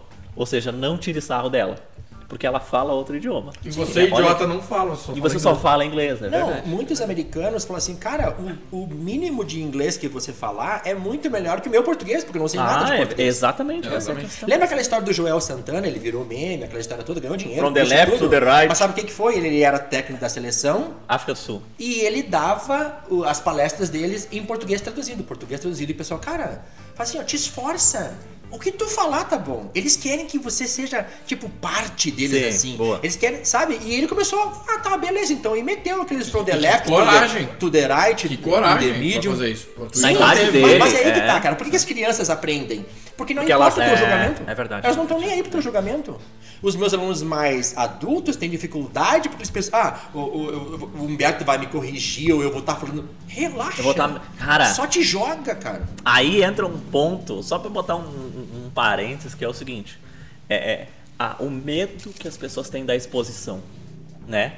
E, e de tu ser julgado e tudo mais. É, é um pouco da gente estar se expondo num, num podcast, né? A coragem que a gente acabou tendo de, de botar a cara a tapa aqui. E falar línguas é mais ou menos isso também, tu se expor. É a história também da. Bom, a, a gente começa a entrar em ciclos de assuntos, é a história da lacuna. Entre tu não saber nada e tu ser muito bom. Mas em eu achei coisa, muito né? interessante aquilo lá. Quer falar de novo pra quem não ouviu? Aham, não, o pessoal vai ter que ouvir o episódio anterior. Voltem pro Deixa eu, deixa eu compartilhar uma coisa pra vocês que qu- quando eu fui morar no exterior, ah, eu tinha um inglês bem mediano, assim. Mas foi a, a, a prática, estar exposto à necessidade de falar e também perceber que todo mundo falava um pouco errado, então eu podia e que me ajudou muito a Mas é, desenvolver meu idioma. é a diferença do meu aluno muito inteligente pro cara burro lá. O cara burro tem muito mais tempo de falar inglês Exatamente. do que o meu Lá. aluno inteligente aqui. Sim, lá. É tempo. Mas, mas daí a minha experiência de morar fora foi muito interessante porque eu acabei. Primeiro, eh, é uma coisa que impacta muito a nossa vida. eh, e uma das coisas que eu, que eu percebi bastante foi. Aprendi bastante a dar valor ao meu país, assim. Dar valor à, Ah, sim, nossa é cultura, tudo. E a nossa língua. E eu nunca me esqueço, uma vez eu tava num aeroporto em algum lugar maluco, tipo Grécia, um lugar bem louco lá. E eu tava com um amigo meu brasileiro falando português, tava falando as coisas mais bobajadas assim possível, assim. Palavrão e tal. Aquela coisa de dois amigos conversando besteira. E uma senhora tava do outro lado e ela, francesa, ah, chegou e perguntou pra gente, mas que língua é essa que vocês estão falando? É linda demais. E, e daí eu percebi, nossa, cara, que língua incrível que a gente tem. Que língua linda de se ouvir falar. E eu ouvi aí de várias nacionalidades as pessoas comentando, nossa, a língua de vocês parece uma música. Né? As palavras são tão bonitas, parece que vocês falam de forma tão natural. E, e daí eu aprendi também que o francês tem essa percepção mais do que até outras nacionalidades, outros, outros idiomas. Eles têm um carinho muito grande pelo português. E a gente, tu vê no oposto aqui, acha o francês mega chique. E a língua mais bonita de todas, mas no final das contas é eles que acham o português incrível. Ah, é uma, é uma, né, uma via de mão dupla ali. Eu tenho- existe uma admiração mútua, digamos assim. Mas um dos Exatamente. grandes motivos de porquê, e eu não tenho nenhum tipo de conhecimento profundo em linguística, mas as poucas experiências de, de, de, de- línguas e de, de internacional que eu tenho demonstram que o português, a entonação é muito importante. Assim, é. né? A entonação é muito importante. A pergunta e, e o tipo de entonação que tu dá, ele, ele, a frases com entonações diferentes, ela tem sentidos diferentes, diferente do inglês que tu inverte algumas palavras para dar sentido. Pra dar né? Então né? essa entonação, ela- talvez é isso que deixe ela bonita. Pode ser isso. Não tô dizendo que é, o mas italiano tem um pouco disso também, por isso que fala meio cantado e tal, pra você poder se expressar. E eles As línguas latinas, né? É, como as línguas todo, tem latinas. essa característica muito. Uma vez eu tava numa parada lá em Macapá de ônibus. Tava esperando o ônibus, eu e um americano. E visivelmente o cara era americano. E tinha várias pessoas na parada e tinha um cara bêbado. Aí o cara chegou começou a me cuspir. E falou: Vocês vão falar português aqui. E eu falei: Senhor, a gente tá falando português. Português, viu? Por- Fala português. E, as, e umas senhoras falaram: Mas eles estão falando português. E eu falei: Mas por que, que o senhor tá falando isso? Ele falou: Porque tu tá falando português. Inglês. Eu falei: O senhor me entendeu? E ele começou a me cuspir, cuspir, cuspir, aí pulou um PM lá, já deu uns para de quieto nele. Não, eles Essa é eles estão falando, eles estão falando português, eles estão falando português. Isso é, uma, isso é uma história bizarra, né? Os bêbados de Macapá. É verdade. Mas Humberto, ah, chegou um momento da tua vida que tu resolveu entrar numa onda de ser é, esportista profissional. Conta Ah, um pouquinho pra profissional, nós isso não. aí. Como não? Ah, profissional não. Não? Não. Tá, então cancela eu o assunto. é, então. Semi-profissional. É, eu sou amador, né? Eu sou, eu sou amador. Mas compete por aí, ganha medalha, Ah, aparece medalha, no jornal. sim, medalha. Aqui no nosso, no nossa aldeia, aqui qualquer pessoa que aparece no jornal, ela tem status de, É. de profissional. Mas não sei se não tem mais. Bem, eu tinha 30 anos quando eu fui convidado pra fazer jiu-jitsu. Eu falei, capaz, cara, aquilo lá. detona a orelha do cara. E eu, era, eu, era, eu sou um cara bonito, né? Ah, é verdade. Não, não, não é boxe, Não, essas isso, coisas né? que detonam? Não, não, é o jiu-jitsu. é o Tu esfrega a cara no tatame, né? Direto. Daí detona a orelha. Mas é, o pessoal até gosta, assim, ó. Sinal. Tem, tem um, É um sinal de tem um força. sex E eu- appeal e ali, eu- tem, é, tem, tem. E tem. eu não quis. Falei, não, não, relaxa. Mas com 42, eu tava com 85 quilos. Gordinho, assim, bem gordinho. E o Rafa Cavalli, meu padrinho do jiu-jitsu, falou, cara, faz o jeito, tu vai perder peso rapidinho. Eu fui pra uma aula ao meio-dia, comprei o kimono de tarde, e aí fui pra outra aula de noite, e hoje foi meu último treino, foi antes de vir pra cá. Nunca mais parou de Nunca mais lutar, parei. né? Eu treino 5, 6, 7 vezes. Então tu não tem nem 10 anos de jiu-jitsu. Não, não. 2012, então. 2012, sim. Vai fazer 10 anos agora. Ah, e me apaixonei pr- primeiro pela primeiro para emagrecer, depois pela galera, depois por competição. É, por- a competição, ela é pá, importante, né? entra na cabeça da gente. Aí eu competi muito no jiu-jitsu de faixa branca, faixa azul, faixa roxa. Depois o César nasceu, eu parei um pouco, mas eu ia pra 14 campeonatos por ano, essas coisas assim. Tem gente que é muito, cara, quando vocês me convidaram pra vir aqui, eu falei, eles me convidaram por quê? Por quê? Ah, porque ele luta jiu-jitsu. Ah, eu tenho o Edmilson, hein, que deu aula em Abu Dhabi. Ah, porque ele é professor de inglês. Não, tem ah, outra professora. A gente convidou disso- o Humberto. Eu, vocês me convidaram por causa da minha especialização. Eu sou especialista em não ser especialista em nada e tá tudo bem. Eu sou membro da Academia Brasileira Dos não ca- especialistas. não, dos caras que matam o aquecimento no treino. E eu sou o líder mundial da igreja de Santo Humberto de Taidaí. E a, outra membro da igreja é a Mariela Silveira, tá bom? Se ela ouvir isso aqui, ela vai lembrar disso. Um abraço pra Mariela. Cara, o Taidaí Mostrar te salva de tudo na vida. O, o É Gregório não com- entendeu. é, é parecido com o foda-se? Ou não? Porque tem uma teoria que tu pode dizer foda-se pra praticamente tudo, né? É porque assim, ó, Fala uma coisa, Felipe. Cara, o teu casaco hoje tá meio estranho. Tai- foda-se. Taidaí. Foda-se. Tá, vocês dois estão de sacanagem, né? Entendeu? Entendi, Tu entendi. não briga, tu não te estressa, tu. E, cara, É, o foda-se, ele pode quero- gerar um estresse, Eu mas não Tai quero daí me não. estressar. Não. Eu, eu não quero me É estressar. daí, Mas aí tranquilo. entra um ponto legal. Olha, eu filosofando aqui. Ah, eu vou entrar num assunto polêmico aqui, tá? Mas ah, eu acho que aí tá a questão da gente entender a diferença entre respeitar e tolerar. Porque no meu entendimento é o seguinte, a tolerância, ela é muito importante, ela, ela faz muito bem e ela é universal. Tolerância, tu tem que aprender a, tolerar. A, a Bíblia diz suportai-vos uns aos outros. E as pessoas acham que suportar não aguentar. Mas é, sabe? Se, se- Conviver, aceitar, se- né? É, eu acho que assim, a tolerância é o seguinte, cara, tolerância. o cara é diferente de mim, pensa diferente, faz coisas diferentes, eu não concordo, mas eu tolero, tá tudo certo, deixa o cara ser quem ele é. E o, e o conceito, na minha opinião, no meu ponto de vista de respeitar, ele já entra quase num ponto de, de concordar ou de admiração. Então, eu, eu não quero desmerecer o respeitar, eu quero enaltecer o tolerar. A tolerância é uma coisa tão importante, né? E essa questão do tá e daí do foda-se é o seguinte, cara, tá e daí, tipo, beleza, essa é a tua opinião. Tá. Tolero ela e bola pra frente e vamos falar de, de, né, de qualquer outro assunto, vamos trabalhar junto, vamos conversar. Vamos... É, enfim, eu só trouxe uma pequena ideia aqui porque acho que a tolerância é algo É, tipo assim, ó, eu exercito bem legal. Eu- no máximo possível a ideia de que eu não deixo, eu não dou poder pro Gregório decidir como que eu vou me sentir. Tipo assim, eu, eu, eu brigava antigamente com a minha ex-mulher. A gente, e, tipo assim, dizia, ah, a fulana me encheu o saco. Eu falei, não, não, tu se encheu um saco com o que ela fez. Tu podia não te Tu te deixou influenciar por isso. E, e, cara, mas é um exercício difícil, mas é um exercício legal de praticar. De não condicionar não- o teu de não bem-estar. deixar a pessoa definir o teu humor, como tu quer se sentir. E o, a história do Tai daí tem muito a ver com isso. A história de não ser, por exemplo, eu não terminei a faculdade. Eu tem outras coisas que eu não terminei na vida assim. Eu me senti, pá, então tá, tem outros caras pros guri convidar lá. Mas eu pensei, não, eu vou lá. Porque eu, eu, eu vou ser julgado, eles estão dando a cara lá pra serem julgados também. De repente a gente desabilita os comentários, entendeu? Hoje, hoje a gente vai ser cancelado. você internet. quer- Olha a minha cara de O preocupado. que, que eu poderia, o que, que eu poderia fazer que ia me cancelar, né? Sei lá.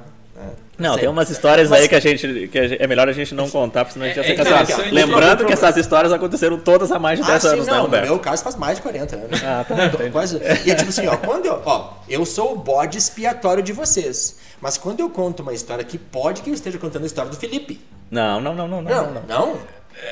Eu acho que é uma lógica Só não- interessante do não- programa. só não É um exercício legal não pra gente dando fazer.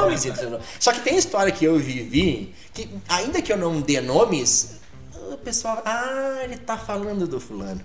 Então vão, não vão Os que chegar. sabem, não, sabem, Não né? vão chegar. Mas as histórias são minhas. Mas Humberto, eu acho que é Foi muito eu. interessante esse teu ponto aí de ah, como é importante a gente, como ser humano, não condicionar o nosso bem-estar a atitudes que a gente não controla dos outros, né? Ah, eu acredito que isso é um grande problema que as pessoas têm, onde ah, ficam felizes, tristes, realizadas ou não pelo que os outros fazem ou que os outros percebem, né? Que é muito a questão das redes sociais, né? De as pessoas ah, estarem muito conectadas e, e quererem aprovação o tempo inteiro, né? Que é aquilo que a gente falou no último episódio de ah, até quando a gente tem uma ideia de negócio, a necessidade nossa não é saber a verdade se aquilo vai funcionar ou não, é querer aprovação, é querer que todo mundo diga que tá tudo bem. Ah, então acho que é uma das grandes buscas, né, Humberto, que a gente tem na nossa vida é a capacidade de se desprender. Não quer dizer que tu não vai se importar com o que os outros pensam. É relevante o que os outros pensam, mas tem um limite. E esse limite é difícil. Mesmo porque, qual é a verdade imutável que existe hoje na humanidade? Me diz aí uma verdade que seja que o meu imutável. tá tocando aqui. Deu uma tremidinha. Não, mas a. Me diz uma não, verdade não existe, imutável, não, hein? Não tá. existe, não existe. Tipo assim, todo mundo morre é uma verdade imutável? Cara, deixa, deixa eu. Beleza, tá? Isso com certeza, nesse momento. Nesse, olha que interessante. Nesse momento que nem tu falou lá atrás, é temporal, é uma verdade imutável, tá? Mas tem uma. Tem uma eu, há um tempo atrás, é, eu não lembro se foi um comentário é, ou se foi uma, uma coluna do Davi Coimbra, que ele falou uma coisa que me marcou, que é o seguinte: qual é a, a maior força que existe no mundo? Qual é a maior força que existe no mundo? Aí a gente pode entrar em questões filosóficas e não sei o quê, mas ele definiu um negócio que me marcou, que é o seguinte: a maior força que existe hoje, a maior força que afeta, que afeta as nossas vidas é a rotina. Por quê? Porque é o seguinte, não importa o que aconteça, vai ter a noite e vai ter a manhã seguinte e tu vai precisar tomar café da manhã e o dia vai passar e vai ter o almoço e vai ter o jantar e vai ter a noite de novo e tu vai precisar descansar. Então, não importa o que aconteça, sempre existe essa rotina. E existem várias coisas que a gente faz que se encaixam nesses tempos. Mas essa rotina nunca muda. Então tu me pergunta o seguinte: o que é verdade imutável hoje? No formato que o cosmos está funcionando e encaixado, essa é uma rotina O imutável. tempo é imutável. Essa Ainda é. que seja relativo, o tempo é imutável.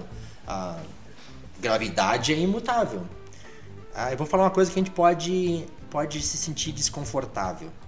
Aqui. O Felipe ainda não perdeu o maior amor da vida dele. Eu e o Gregório já. Sim. O julgamento do Felipe em relação ao nosso sofrimento é- pode, pode ser completamente errado. Porque nós vivemos a história do meu pai e da mãe dele. E o Felipe tem pai, tem mãe, embora tenha perdido a avó, que ele gostava muito e tal. Mas é- existe os amores da tua vida. Sim. E aí nós já passamos por isso.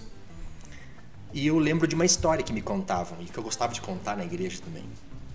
Ah, um cara trabalhava numa fazenda e o patrão dele falou: vai na cidade comprar comida. Ele vai na cidade comprar comida e quando ele está voltando ele vê a morte. Ele joga comida na estrada e corre para a fazenda e fala: patrão, por favor, eu preciso do cavalo mais rápido que o senhor tem aqui para me dar. Porque eu vi a morte. E a morte tinha uma cara assustadora. Então, se você me der um cavalo, eu saio agora mil. Eu, eu de noite estou chegando na cidade de Cadir, eu me escondo lá e passou, me livrei. E o cara falou: pega o cavalo e vaza então, cara. Ele pegou o cavalo e foi embora. E ele falou: tá, mas e a comida? Eu preciso da comida que está na estrada. Eu vou lá, vou lá buscar a comida. Tá, e se eu, e se eu vejo a morte? Ah, mas eu sou um homem velho já, tá tudo bem. Já chegou a minha hora, chegou a minha hora. Ele chega lá, tá juntando comida e vê a morte. Aí ele falou: vou lá conversar com ela. Ele vai conversar com a morte e fala assim: Ei, que história é essa de que o meu funcionário lá te encontrou aqui e que tu tinha uma cara assustadora? Ele fala: Olha, eu realmente vi ele.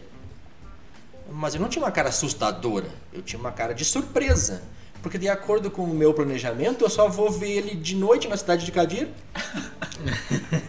então, todo mundo parece imutável, que todo mundo vai morrer, tá bom? Todo mundo vai. Só que a, o livro chama Homo Deus porque ele quer passar essa ideia para nós que nós estamos fazendo coisas agora que antigamente só Deus fazia.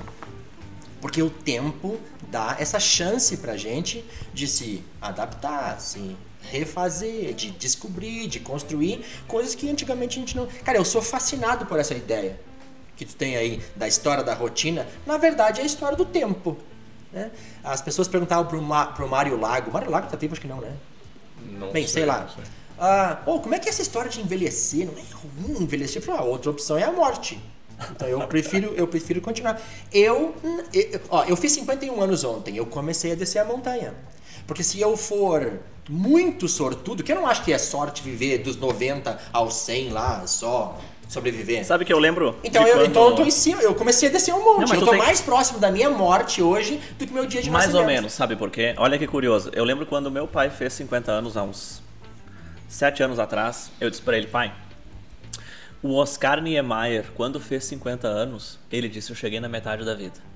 E ele tinha razão. Porque ele, ele chegou aos 100 anos. Ele, ele, tinha, construído, tinha construído Brasília já. Com 50 já? Ah, provavelmente sim. Né? Mas, é, mas tava ali na é, tava ali, tinha. Não, não tinha. Não tinha ainda? Uh, Brasília é anos 60. E ele morreu com 100 anos em perto de 2010. Foi mais ou menos por ali. É, foi por ali. Foi por ali. Foi mais ou menos por ali. Mas ele disse, ó, quando ele chegou em 50 anos, eu, eu cheguei pela metade da minha idade, da minha vida. E ele tinha razão, porque ele passou dos 100 anos. Então, é, é, é o que eu quero dizer, é possível. E eu só quero fazer um pequeno gancho aqui, pelo seguinte. Uh, uma pequena homenagem aqui, porque eu e o Humberto, a gente tem uma história podcastica mais ou menos semelhante, né? A gente... Eu e o Humberto, quem nos vê na rua, nos vê muito frequentemente com os fones de ouvido. Direto. Andando eu por sou, aí. Eu sou assim. ouvindo podcasts, né? E tudo mais. E tem um podcast que eu e tu, eu sei que a gente gosta, que é o Era Uma Vez no Oeste. Uhum. Né? Do nosso amigo, nosso amigo do Potter da escola e do, e do Marcão. E, e, o último episódio deles, eles falam sobre isso, tu lembra? Da questão da, da, da, da, da vida. Eles falam, porque eles, eles citam o artigo New York Times, é, conseguimos viver 200 anos. E esse artigo ele traz uma série de evoluções que a gente está vivendo nos nossos tempos hoje, que fazem com que a pessoa que vai viver 200 anos já nasceu mais ou menos assim. Óbvio que não é nenhuma garantia, mas existe essa, essa é, ideia. É uma previsão, tipo, a pessoa tá, né? tá, tá, vivendo hoje já. É, é mas criança, eles cometem assim. um erro muito grande, cara. Eles cometem um erro. É, eu não sei até que ponto realmente é um erro ou só uma, uma questão de interpretação, que eles falam o seguinte. Eles dizem durante o episódio que a expectativa de vida é, durante milhares de anos foi cerca de 30 anos. Uh, e, e, eles fazem parecer que uma pessoa de 30 anos era velha há 300, 400 anos atrás. Só que isso não é verdade. Ela morria porque dava uma unha engravada, dava uma infecção, não tinha. O que acontece é o seguinte: a, a expectativa de vida ela o que que ela o que que é a expectativa de vida é aquela história que a gente falou antes da média Sim. tá é o seguinte algumas pessoas viviam bastante e outras só que a mortalidade infantil era muito enorme, grande enorme então tu faz uma média ali de uma pessoa que viveu 70 80 anos e uma pessoa que viveu dois meses ou nem isso a média é 30 anos. E é por isso que a expectativa de vida naquela época era mais curta. Mas as pessoas viviam 60, 70 anos. Não existia esse pico de 100, 110 que a gente tem hoje. Mas elas chegavam a 70 e poucos. Eu estou lendo agora o maior livro da minha vida, que é a história do Leonardo da Vinci. Eu já estou aí há uns dois meses lendo. É muito legal, mas é muito grande. E é curioso que até os 35, 40 anos, o Leonardo da Vinci ele era só um maluco criativo e curioso. Ele não tinha feito nenhuma das grandes obras, nenhuma das realizações dele. E aquele livro fala muito da produção do Da Vinci numa idade mais avançada. Então essa ideia de que as pessoas viviam 30 anos, ela é errada. As pessoas não eram velhas com 30, elas eram velhas com 60, mas muita gente morria muito nova. Por isso que tem esse é, erro. Eu, eu, foi interessante o Humberto ter trazido esse assunto, que quando a gente sofre uma grande perda, como a gente teve, né, Humberto? Em idades um pouco diferentes, mas que são bastante impactantes a nossa, o nosso ponto de vista sobre o mundo muda muito e é uma coisa difícil de explicar. É, é realmente aquela coisa que tu só consegue, só quem sente sabe, né? Uma das primeiras coisas que eu percebi é que pessoas que tinham passado por perdas similares tinham uma compreensão maior até para te consolar. acho que eu te comentei também, né, Felipe? Normalmente as pessoas que já passaram por perdas muito grandes, assim, muito graves, como é que eu passei, assim, é, pelo, pelo jeito que foi e, e, e por todo o contexto, as pessoas que já tinham tido essa perda, elas, elas tinham um discurso muito de, cara, não tem nada para te falar. É assim mesmo, é duro, mas eu tô aqui se precisar de alguma coisa. As pessoas que, que não passaram, elas têm muito o framework da, do papo pronto. Ó, tu tem que ser forte, tem que ser fraco, tem não sei o que, tu tem que. Não pode parar agora, não pode desistir. Não. É muito interessante que é uma coisa que te transforma de uma forma. E para mim, um impacto que veio, assim, que tem me mudado muito como ser humano é um. Eu, eu não, não quero usar essa palavra errada, mas um desprendimento que antes eu tinha de. Cara, eu não quero morrer eu quero ser eterno, eu quero viver para sempre, eu vou ser sempre assim jovem, inteligente, forte, mas não. Só que é libertador tu pensar também que, cara, a vida é isso mesmo. Ela tem um prazo, um período, pode ser um pouco menor para um, maior para outro. Tem gente que vai viver um mês, tem gente que vai viver 100 anos, tem gente que vai viver 60 anos, não interessa. O que interessa é o que tu faz nesse intervalo. Quanto tu aproveita.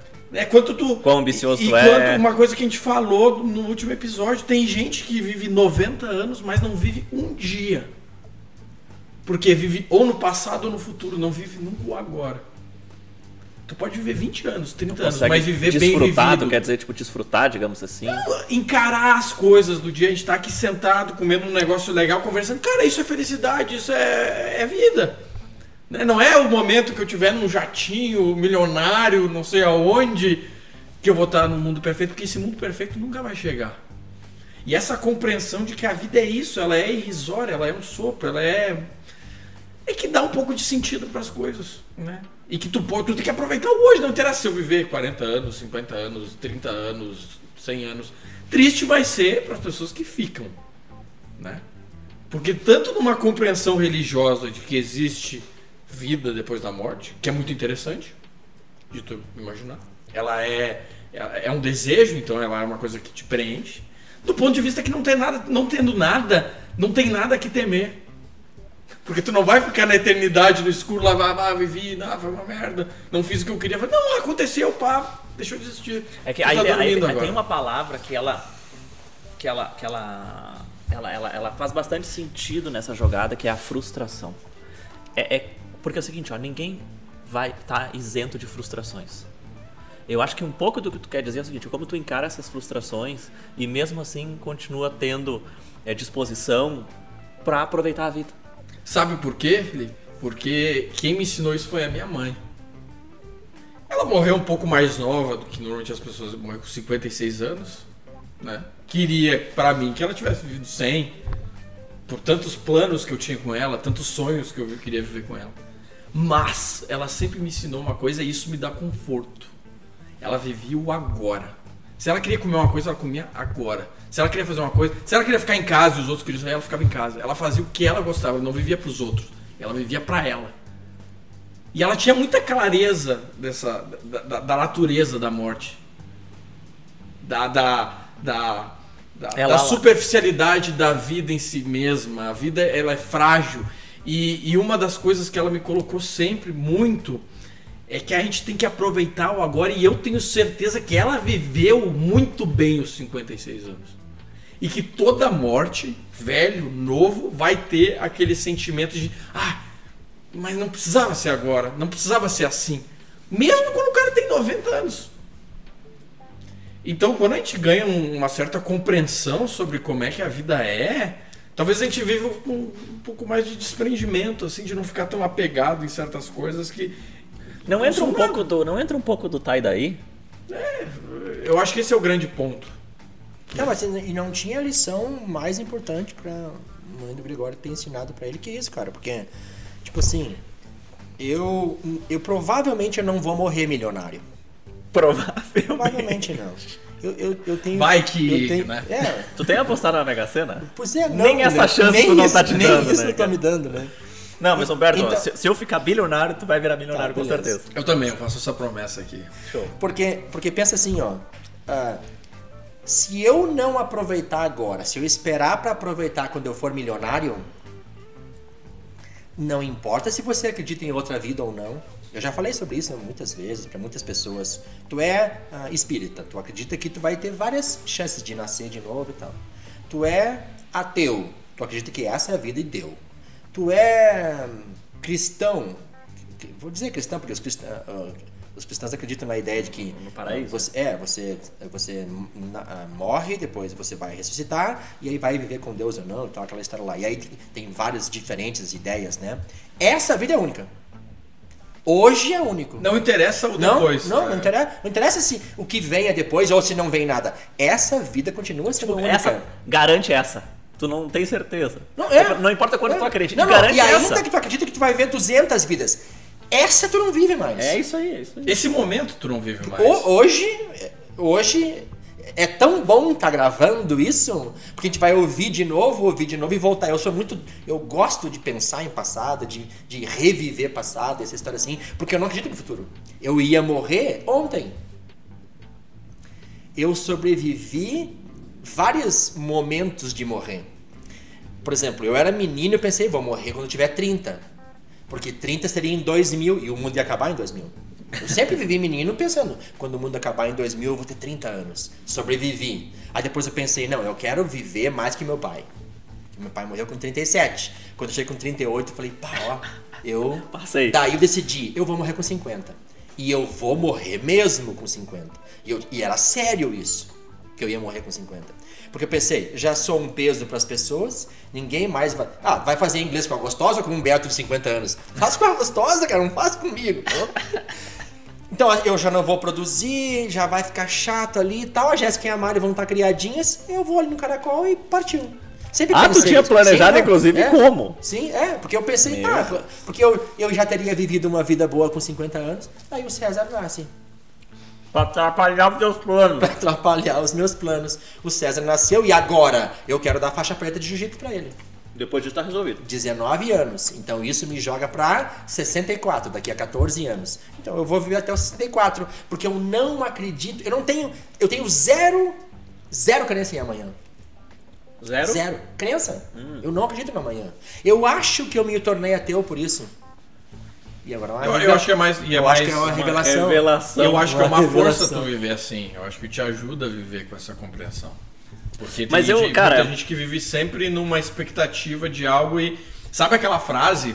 Eu- eu- tem várias frases aí durante o luto da minha mãe que eu tenho ouvido. E tem umas que me incomodam bastante. ah, que eu sei que ela não pensaria assim. Ou não Ah, pensa. não foi enfim. alguma que eu falei, né? Não, mas, ah, por exemplo, ah, agora queria aproveitar. Putz, que horrível essa frase. Fra- Não, mas é, as pessoas né? falam Essa isso. mesmo. As pessoas falam isso porque. Tá- Sim, tá- tá- tá claro, se tipo, aposentadoria, não sei o que. É, é. Eu falei, cara, não faz o menor sentido o que tu tá falando, porque ela aproveitou pra caralho, entendeu? Ela, ela teve uma vida completa. Né? Ou aquelas frases de. ah, agora que vai descansar.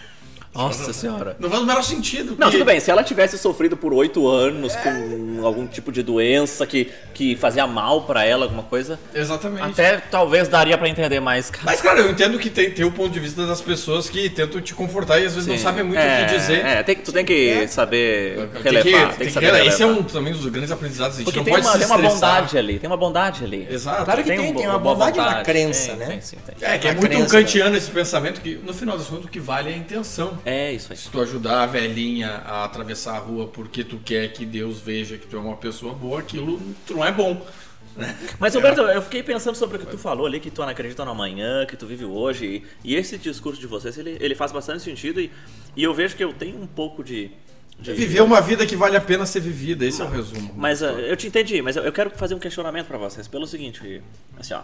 Pensando aqui nessa situação, é, quan- quando o Gregório me, me- me trouxe a ideia do podcast, tu sabe muito bem quanto eu me dediquei pra fazer dar certo. Eu corri atrás, tipo assim, cara, se é um o negócio Felipe é gente- massa porque ele é uma pessoa que leva a sério as ideias. Porque tem gente que não leva a sério as ideias. Tu- pois é, tu leva a eu, sério as ideias, eu Eu sei que isso aqui daria prazer pra mim, pra ti, para os nossos convidados e eventualmente aí no, no futuro mais pessoas que se envolvem. E eu, eu dei um jeito de fazer acontecer pela, pela nossa vontade. né? Mas, assim, ó, cara, eu tô me sentindo estranho vocês falando isso, porque assim, eu não tiro a razão de vocês. Mas eu continuo sendo um cara que cuida da saúde pra viver 100 anos. eu continuo sendo um cara que acredita que ali na frente eu tô plantando as coisas para colher, para ter Não, não, um mas- sucesso profissional num outro patamar. Tipo assim, eu ainda acredito muito na construção de futuro, sabe? Sem deixar de aproveitar. E isso aqui é uma prova disso. Mas aí eu pergunto, isso se encaixa um pouco no que vocês estão pensando? Ou talvez é uma é uma coisa meio paralela, assim, que não faz muito sentido? Cara, eu não vejo como contradição isso. Pô, tô Porque perguntando, eu não eu sei. vou lá na CVC, ou CVC, vamos patrocinar aí, e, e, e divido em 10 vezes uma viagem pro, no ano que vem para pro Nordeste. Eu, eu consigo fazer isso. Agora, Ah tá, tu não te priva. eu- não. É isso? Não, não. É, a- a- quando eu tenho zero crença no amanhã, é zero, é aquela capacidade que você não tem de dizer que amanhã tu realmente vai fazer. Tá, sem, sem uma certeza. E não, eu acho que o grande ponto é, é não condicionar a felicidade de hoje ao amanhã. Baseado entendi, numa entendi. certeza que não tem como Entendi, existir. O que, que é felicidade? Eu vou, falar a ciência da felicidade agora. Ainda que não seja Olha que forte isso. É, olha só. Não, porque a ciência é uma verdade absoluta, né? Felicidade não existe, tá bom? Aquela felicidade plena pra sempre não existe. O que existe são momentos felizes. Pessoas que pensam, quando eu casar eu vou ser feliz. Bah, isso é Quando horrível, eu ganhar né? na Mega Sena eu vou ser feliz. Quando eu fizer tal coisa eu vou ser feliz. Elas são felizes quando casam, angústia. são Ah. felizes quando casam, são felizes quando Ponto pessoas, que, na Mega pessoas que ganharam na Mega Sena foram, foram testadas e a felicidade e teve um pico de felicidade e depois voltou a, a- ao que é normal de uma pessoa feliz assim. Felicidade é a mistura de três coisas que eles dizem, que é Eles quem? os cientistas, que é Hum. engajamento, significado e prazer. Por exemplo, o prazer de comer um coisinha gostosa, qual que é o nome da Tarto Fato. Tarto A caixinha da Tarto Fato. Muito boa. Muito tá, bom. Tá O terminando prazer- já. O prazer de fazer sexo, mesmo que seja lá, tá, seis minutos. Eu não sei como é que vocês estão, eu seis minutos por semana, Por semana? Pô, tá o dobro que a gente já.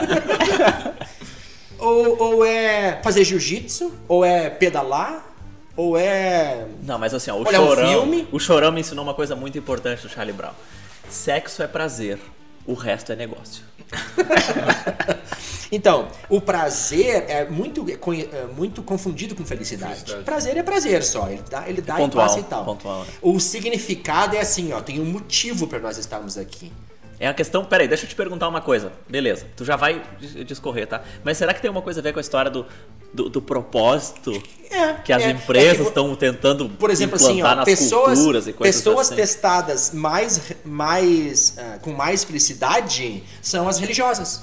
Ah, sim, elas têm um Porque elas propósito têm claro. a ideia do propósito. E a outra coisa que é o engajamento, que é a gente faz parte Se de alguma envolve- coisa. se envolver, né? Entendeu? Que é o tu, tu, não, tu não tá sozinho. Tu tá lá por algum motivo, com outras pessoas que estão pelo mesmo motivo. Pensa assim, ó.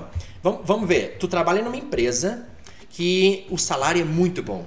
Tu ganha lá. Mas zero engajamento e zero propósito. tu- é, tipo assim, É tipo fogo, o Felipe, 25 mil, Mas tu 30 vende mil por mês. cigarro. Não, Tu é não, vendedor de cigarro. não, não, mas os Ganha teus 100 colegas. mil por mês, mas tá, vai os teus colegas são foda. Pá, tu vai pro trabalho todo dia, pensa, que droga, cara, isso. Mas aí, então, tu tem o prazer de receber 25 mil por mês. Mas o dia é ruim. Tu, tu- tu- nem tá naquele, naquele time ali, entendeu? Tu não vai ser feliz. Ou é legal, teu chefe gosta de ti, bah, tu é um baita cara, tá tudo certinho, gostamos de ti, e tu ganha. 1.200. Tu ganha 1.200. Oh, me paga isso aí que eu já tô indo. Então, então, e quando tu consegue misturar essas três, faz um teste com a tua noiva. Vocês estão juntos, tipo, pensam no futuro como família. É ela a mulher que tu quer assim, ela te dá prazer.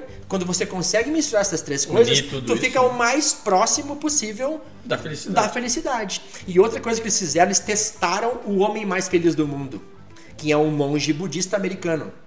Esse cara foi considerado o cara mais feliz do mundo. E Qual é o aí- salário dele? Não, é zero. Sabe o que, que é? Ele falou assim: ó, "Um- a minha felicidade é base- baseada em, em expectativa. O que, que falou expectativa aqui? Ah, Porque assim, ó, eu acordo todas as Sim. manhãs pensando: hoje de manhã vai ter chá com pão. Ao meio-dia vão me servir um prato de lentilha. E de noite eu vou tomar mais um chá, mais uma coisinha ali e deu. Se eu acordo pensando, pá, seria tão legal se eu comesse uma lasanha hoje. Tomara que tenha lasanha. Ele chega pro almoço e tem o quê? Um prato de lentilha. Ele ia estar ferrado. Então, ele Controle vi- de expectativa. ele vive. Tá, mas. Ô, Felipe, o Felipe é muito, muito bom nisso. Isso, aí não é não é uma contradição de que tu não tem que melhorar e crescer na vida e aumentar as tuas expectativas e, Mas, e, ah, e progredir de certa forma? não Cara, parece uma coisa Perfeito, Eu eu só quero perfeito, mas, eu mas deixa Não, eu só fazer uma observação sobre o que tu falou, tá? Uma observação que tu falou. É, vamos lá, tu, tu definiu como felicidade, como e daí tem a questão do prazer e Sim, tudo mais, tá? a ideia das três coisas misturadas. sim. E- Eu, como tenho uma cabeça de exatas, eu, eu muitas vezes tentando entender essas questões comerciais, eu cheguei numa equação, que eu já vi em algum outro lugar, mas eu nunca me esqueci, que é o seguinte.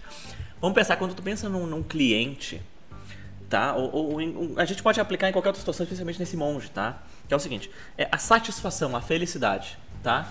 A satisfação de, de consumir um produto, digamos assim, um serviço ou de uma vida, tá? É, o resultado da equação é o seguinte, ó, é a experiência menos a expectativa. Então é o seguinte, a satisfação é o seguinte, se tu tem uma experiência boa, mas a expectativa era muito maior, a tua satisfação tá baixa, porque tu esperava muito mais. Interessante. Entendeu? Só que é o seguinte, se a tua expectativa foi baixa, né? Tipo assim, beleza, vem aqui que eu tenho um, um- uma, uma, né, uma, uma- alguma coisa pra te oferecer. E tu chega lá e alguma coisa legal, a tua expectativa era, pá, eu vou lá ver o que que é. Isso E te- surpreende E surpreendeu, então a satisfação é muito boa. O segredo desse monge aí, então, é que ele zerou a expectativa. Ou seja, a satisfação dele está diretamente relacionada à experiência. E toda a experiência para ele é. Só, só estar vivo e respirando já é um bem-estar. já é uma que ele experiência. não tem expectativa não nenhuma. expectativa. Exatamente. Então só o prazer de respirar já é um prazer. A que- gente transformou então Gera felicidade. a felicidade numa equação simples. Com três fatores. Se for essas Eu só queria- eu só queria colocar- Agora uma- tu traz alguma coisa mais inteligente para nós. Não, aí, uma coisa, Gregório. primeiro ponto ali que tu fez a pergunta pro Humberto, que eu achei muito interessante, que é, tá, então quer dizer que tu tu, tu, tu- colocou de ti, né, que você planeja o futuro. Primeira coisa, eu acredito que a gerando essa frase, essa expressão, né, viver o hoje, viver agora, aproveitar o momento atual, não quer dizer não planejar. Não quer dizer não sonhar, né? Então, a gente tem que ter, assim como a gente falou muito no outro episódio, tudo na vida é equilíbrio. Tu também não pode ser uma pessoa que sai maluco, não planeja nada e daí isso vai te gerar resultados negativos a longo prazo. Claro, se o longo prazo chegar, porque talvez o longo prazo não chegue. talvez problema é quando não médio chega, prazo, é. né? E, e uma hora não vai chegar É. pela nossa finitude, uma hora mais cedo ou mais tarde, o amanhã não vai chegar. Então é muito importante a gente achar esse equilíbrio, né? De viver, fazer as coisas que a gente quer, ter vontade de, de executar aquelas coisas, mas ao mesmo tempo planejar, né? ter sonhos, arquitetar as coisas que a gente quer fazer na vida e não perder a esperança, que eu acho que é um, um, outro, um outro sentimento muito relevante nessa equação. Que é a nossa expectativa saudável para um futuro melhor, né? Então não quer dizer que tu não vai planejar tua saúde, não quer dizer que tu não vai se cuidar, não vai praticar um esporte, não vai cuidar o que tu come. Mas tenha certeza que não é só isso que vai resolver. A gente pode estar aqui Isso cair um avião não- na nossa cabeça e deu, acabou. Isso talvez não vai ser Existência. suficiente para tu, pra Não tu é conseguir porque tu não experienciar a felicidade. Porque tu não, e tu não controla. É, e aí entra um fator interessante que a gente, que tu comentou, eu não sei, acho que foi tu que comentou lá no início do, do, do episódio, que a gente já tá aqui com quase uma hora e quarenta. Tudo Ah, isso? Mais de uma hora e quarenta já. Tá é chegando na seguinte, metade. É a questão, Gregório, do... Nossa, agora fazendo esse comentário até me deu, um- me deu, me deu um branco aqui.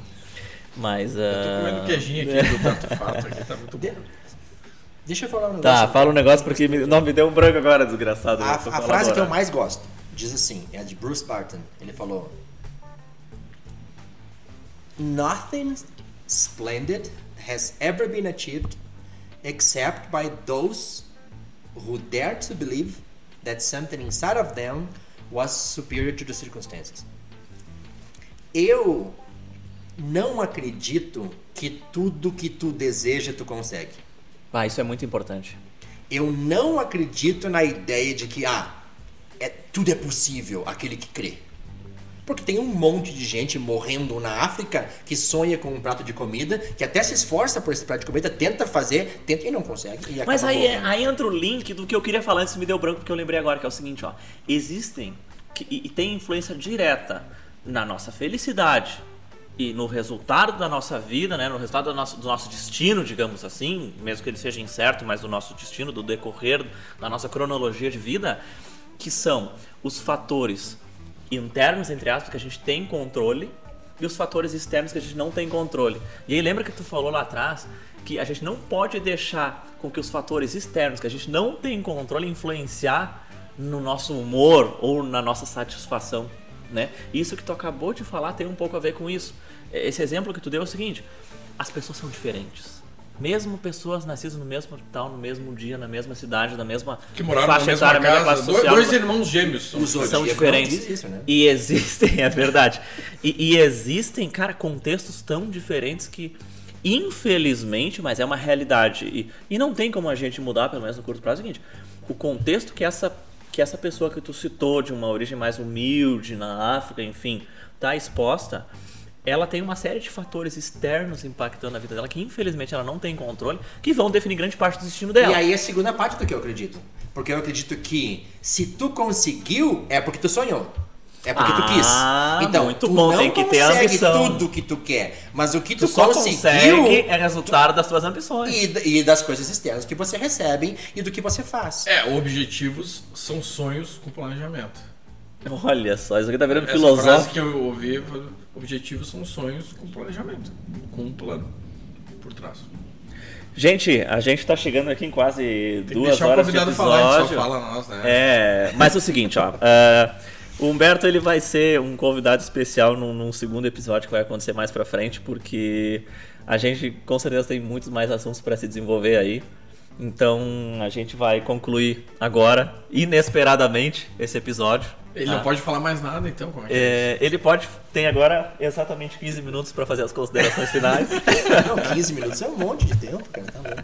Não, mas eu não quero 15 minutos. Eu só quero dizer que eu tô adorando isso aqui e que se realmente existe a vontade de vocês, eu venho por segundo e a gente continua o papo. Tá bom, eu não tô te prometendo que vai ser o próximo, mas pode ser que sim. É porque eu tenho mais coisa para contar. Não, então tá bom. Eu, eu, eu, eu vim com esse propósito. Eu digo, eu vou lá, Vamos ver Vou o que deixar acontece. fluir, porque a ideia, eu, eu, gostei de ouvir vocês no começo, no, no primeiro episódio. Vamos deixar fluir e ver o que acontece. E de verdade foi muito legal conversar com vocês. Que massa, eu também acho que foi uma conversa que, que é um dos propósitos aqui do, do, do bode expiatório, é não ser um negócio fechadinho pra gente falar só de um assunto específico, mas falar de coisas da vida. A gente falou aqui sobre um monte de coisa, né? Falou sobre as, as tribos indígenas do Amazonas, sobre a, a, a, presença militar no Alegrete, sobre luto, sobre várias coisas, né? O budista mais feliz do mundo. Exatamente. E, e, e, esse é um papo realmente que faz sentido, né? Que é uma coisa orgânica aqui que a gente tá trocando ideia e aprendendo um com o outro. E, e, foi bem legal. Obrigado, Humberto, aí, por, por ter aceitado participar. Aprendi muito contigo tenho certeza, e todos os nossos uh, ouvintes hoje, as quatro pessoas que estão nos ouvindo as hoje. As quatro pessoas. Não, é porque o Humberto vai passar para a esposa ouvir, né? Com Acho certeza. Uma, com certeza. Até, não, ela vai levar ela ouvir para fiscalizar quanta bobagem ele falou. É, exatamente. Mas eu quero concluir aqui uh, agradecendo o Luck Brenner ali da Tarto Fato. É, obviamente que a gente pagou pela sexta, mas foi muito, muito boa. E muito obrigado e a gente espera aí um patrocínio para as próximas. Valeu. Valeu, pessoal. Um abraço. Obrigado. Aí.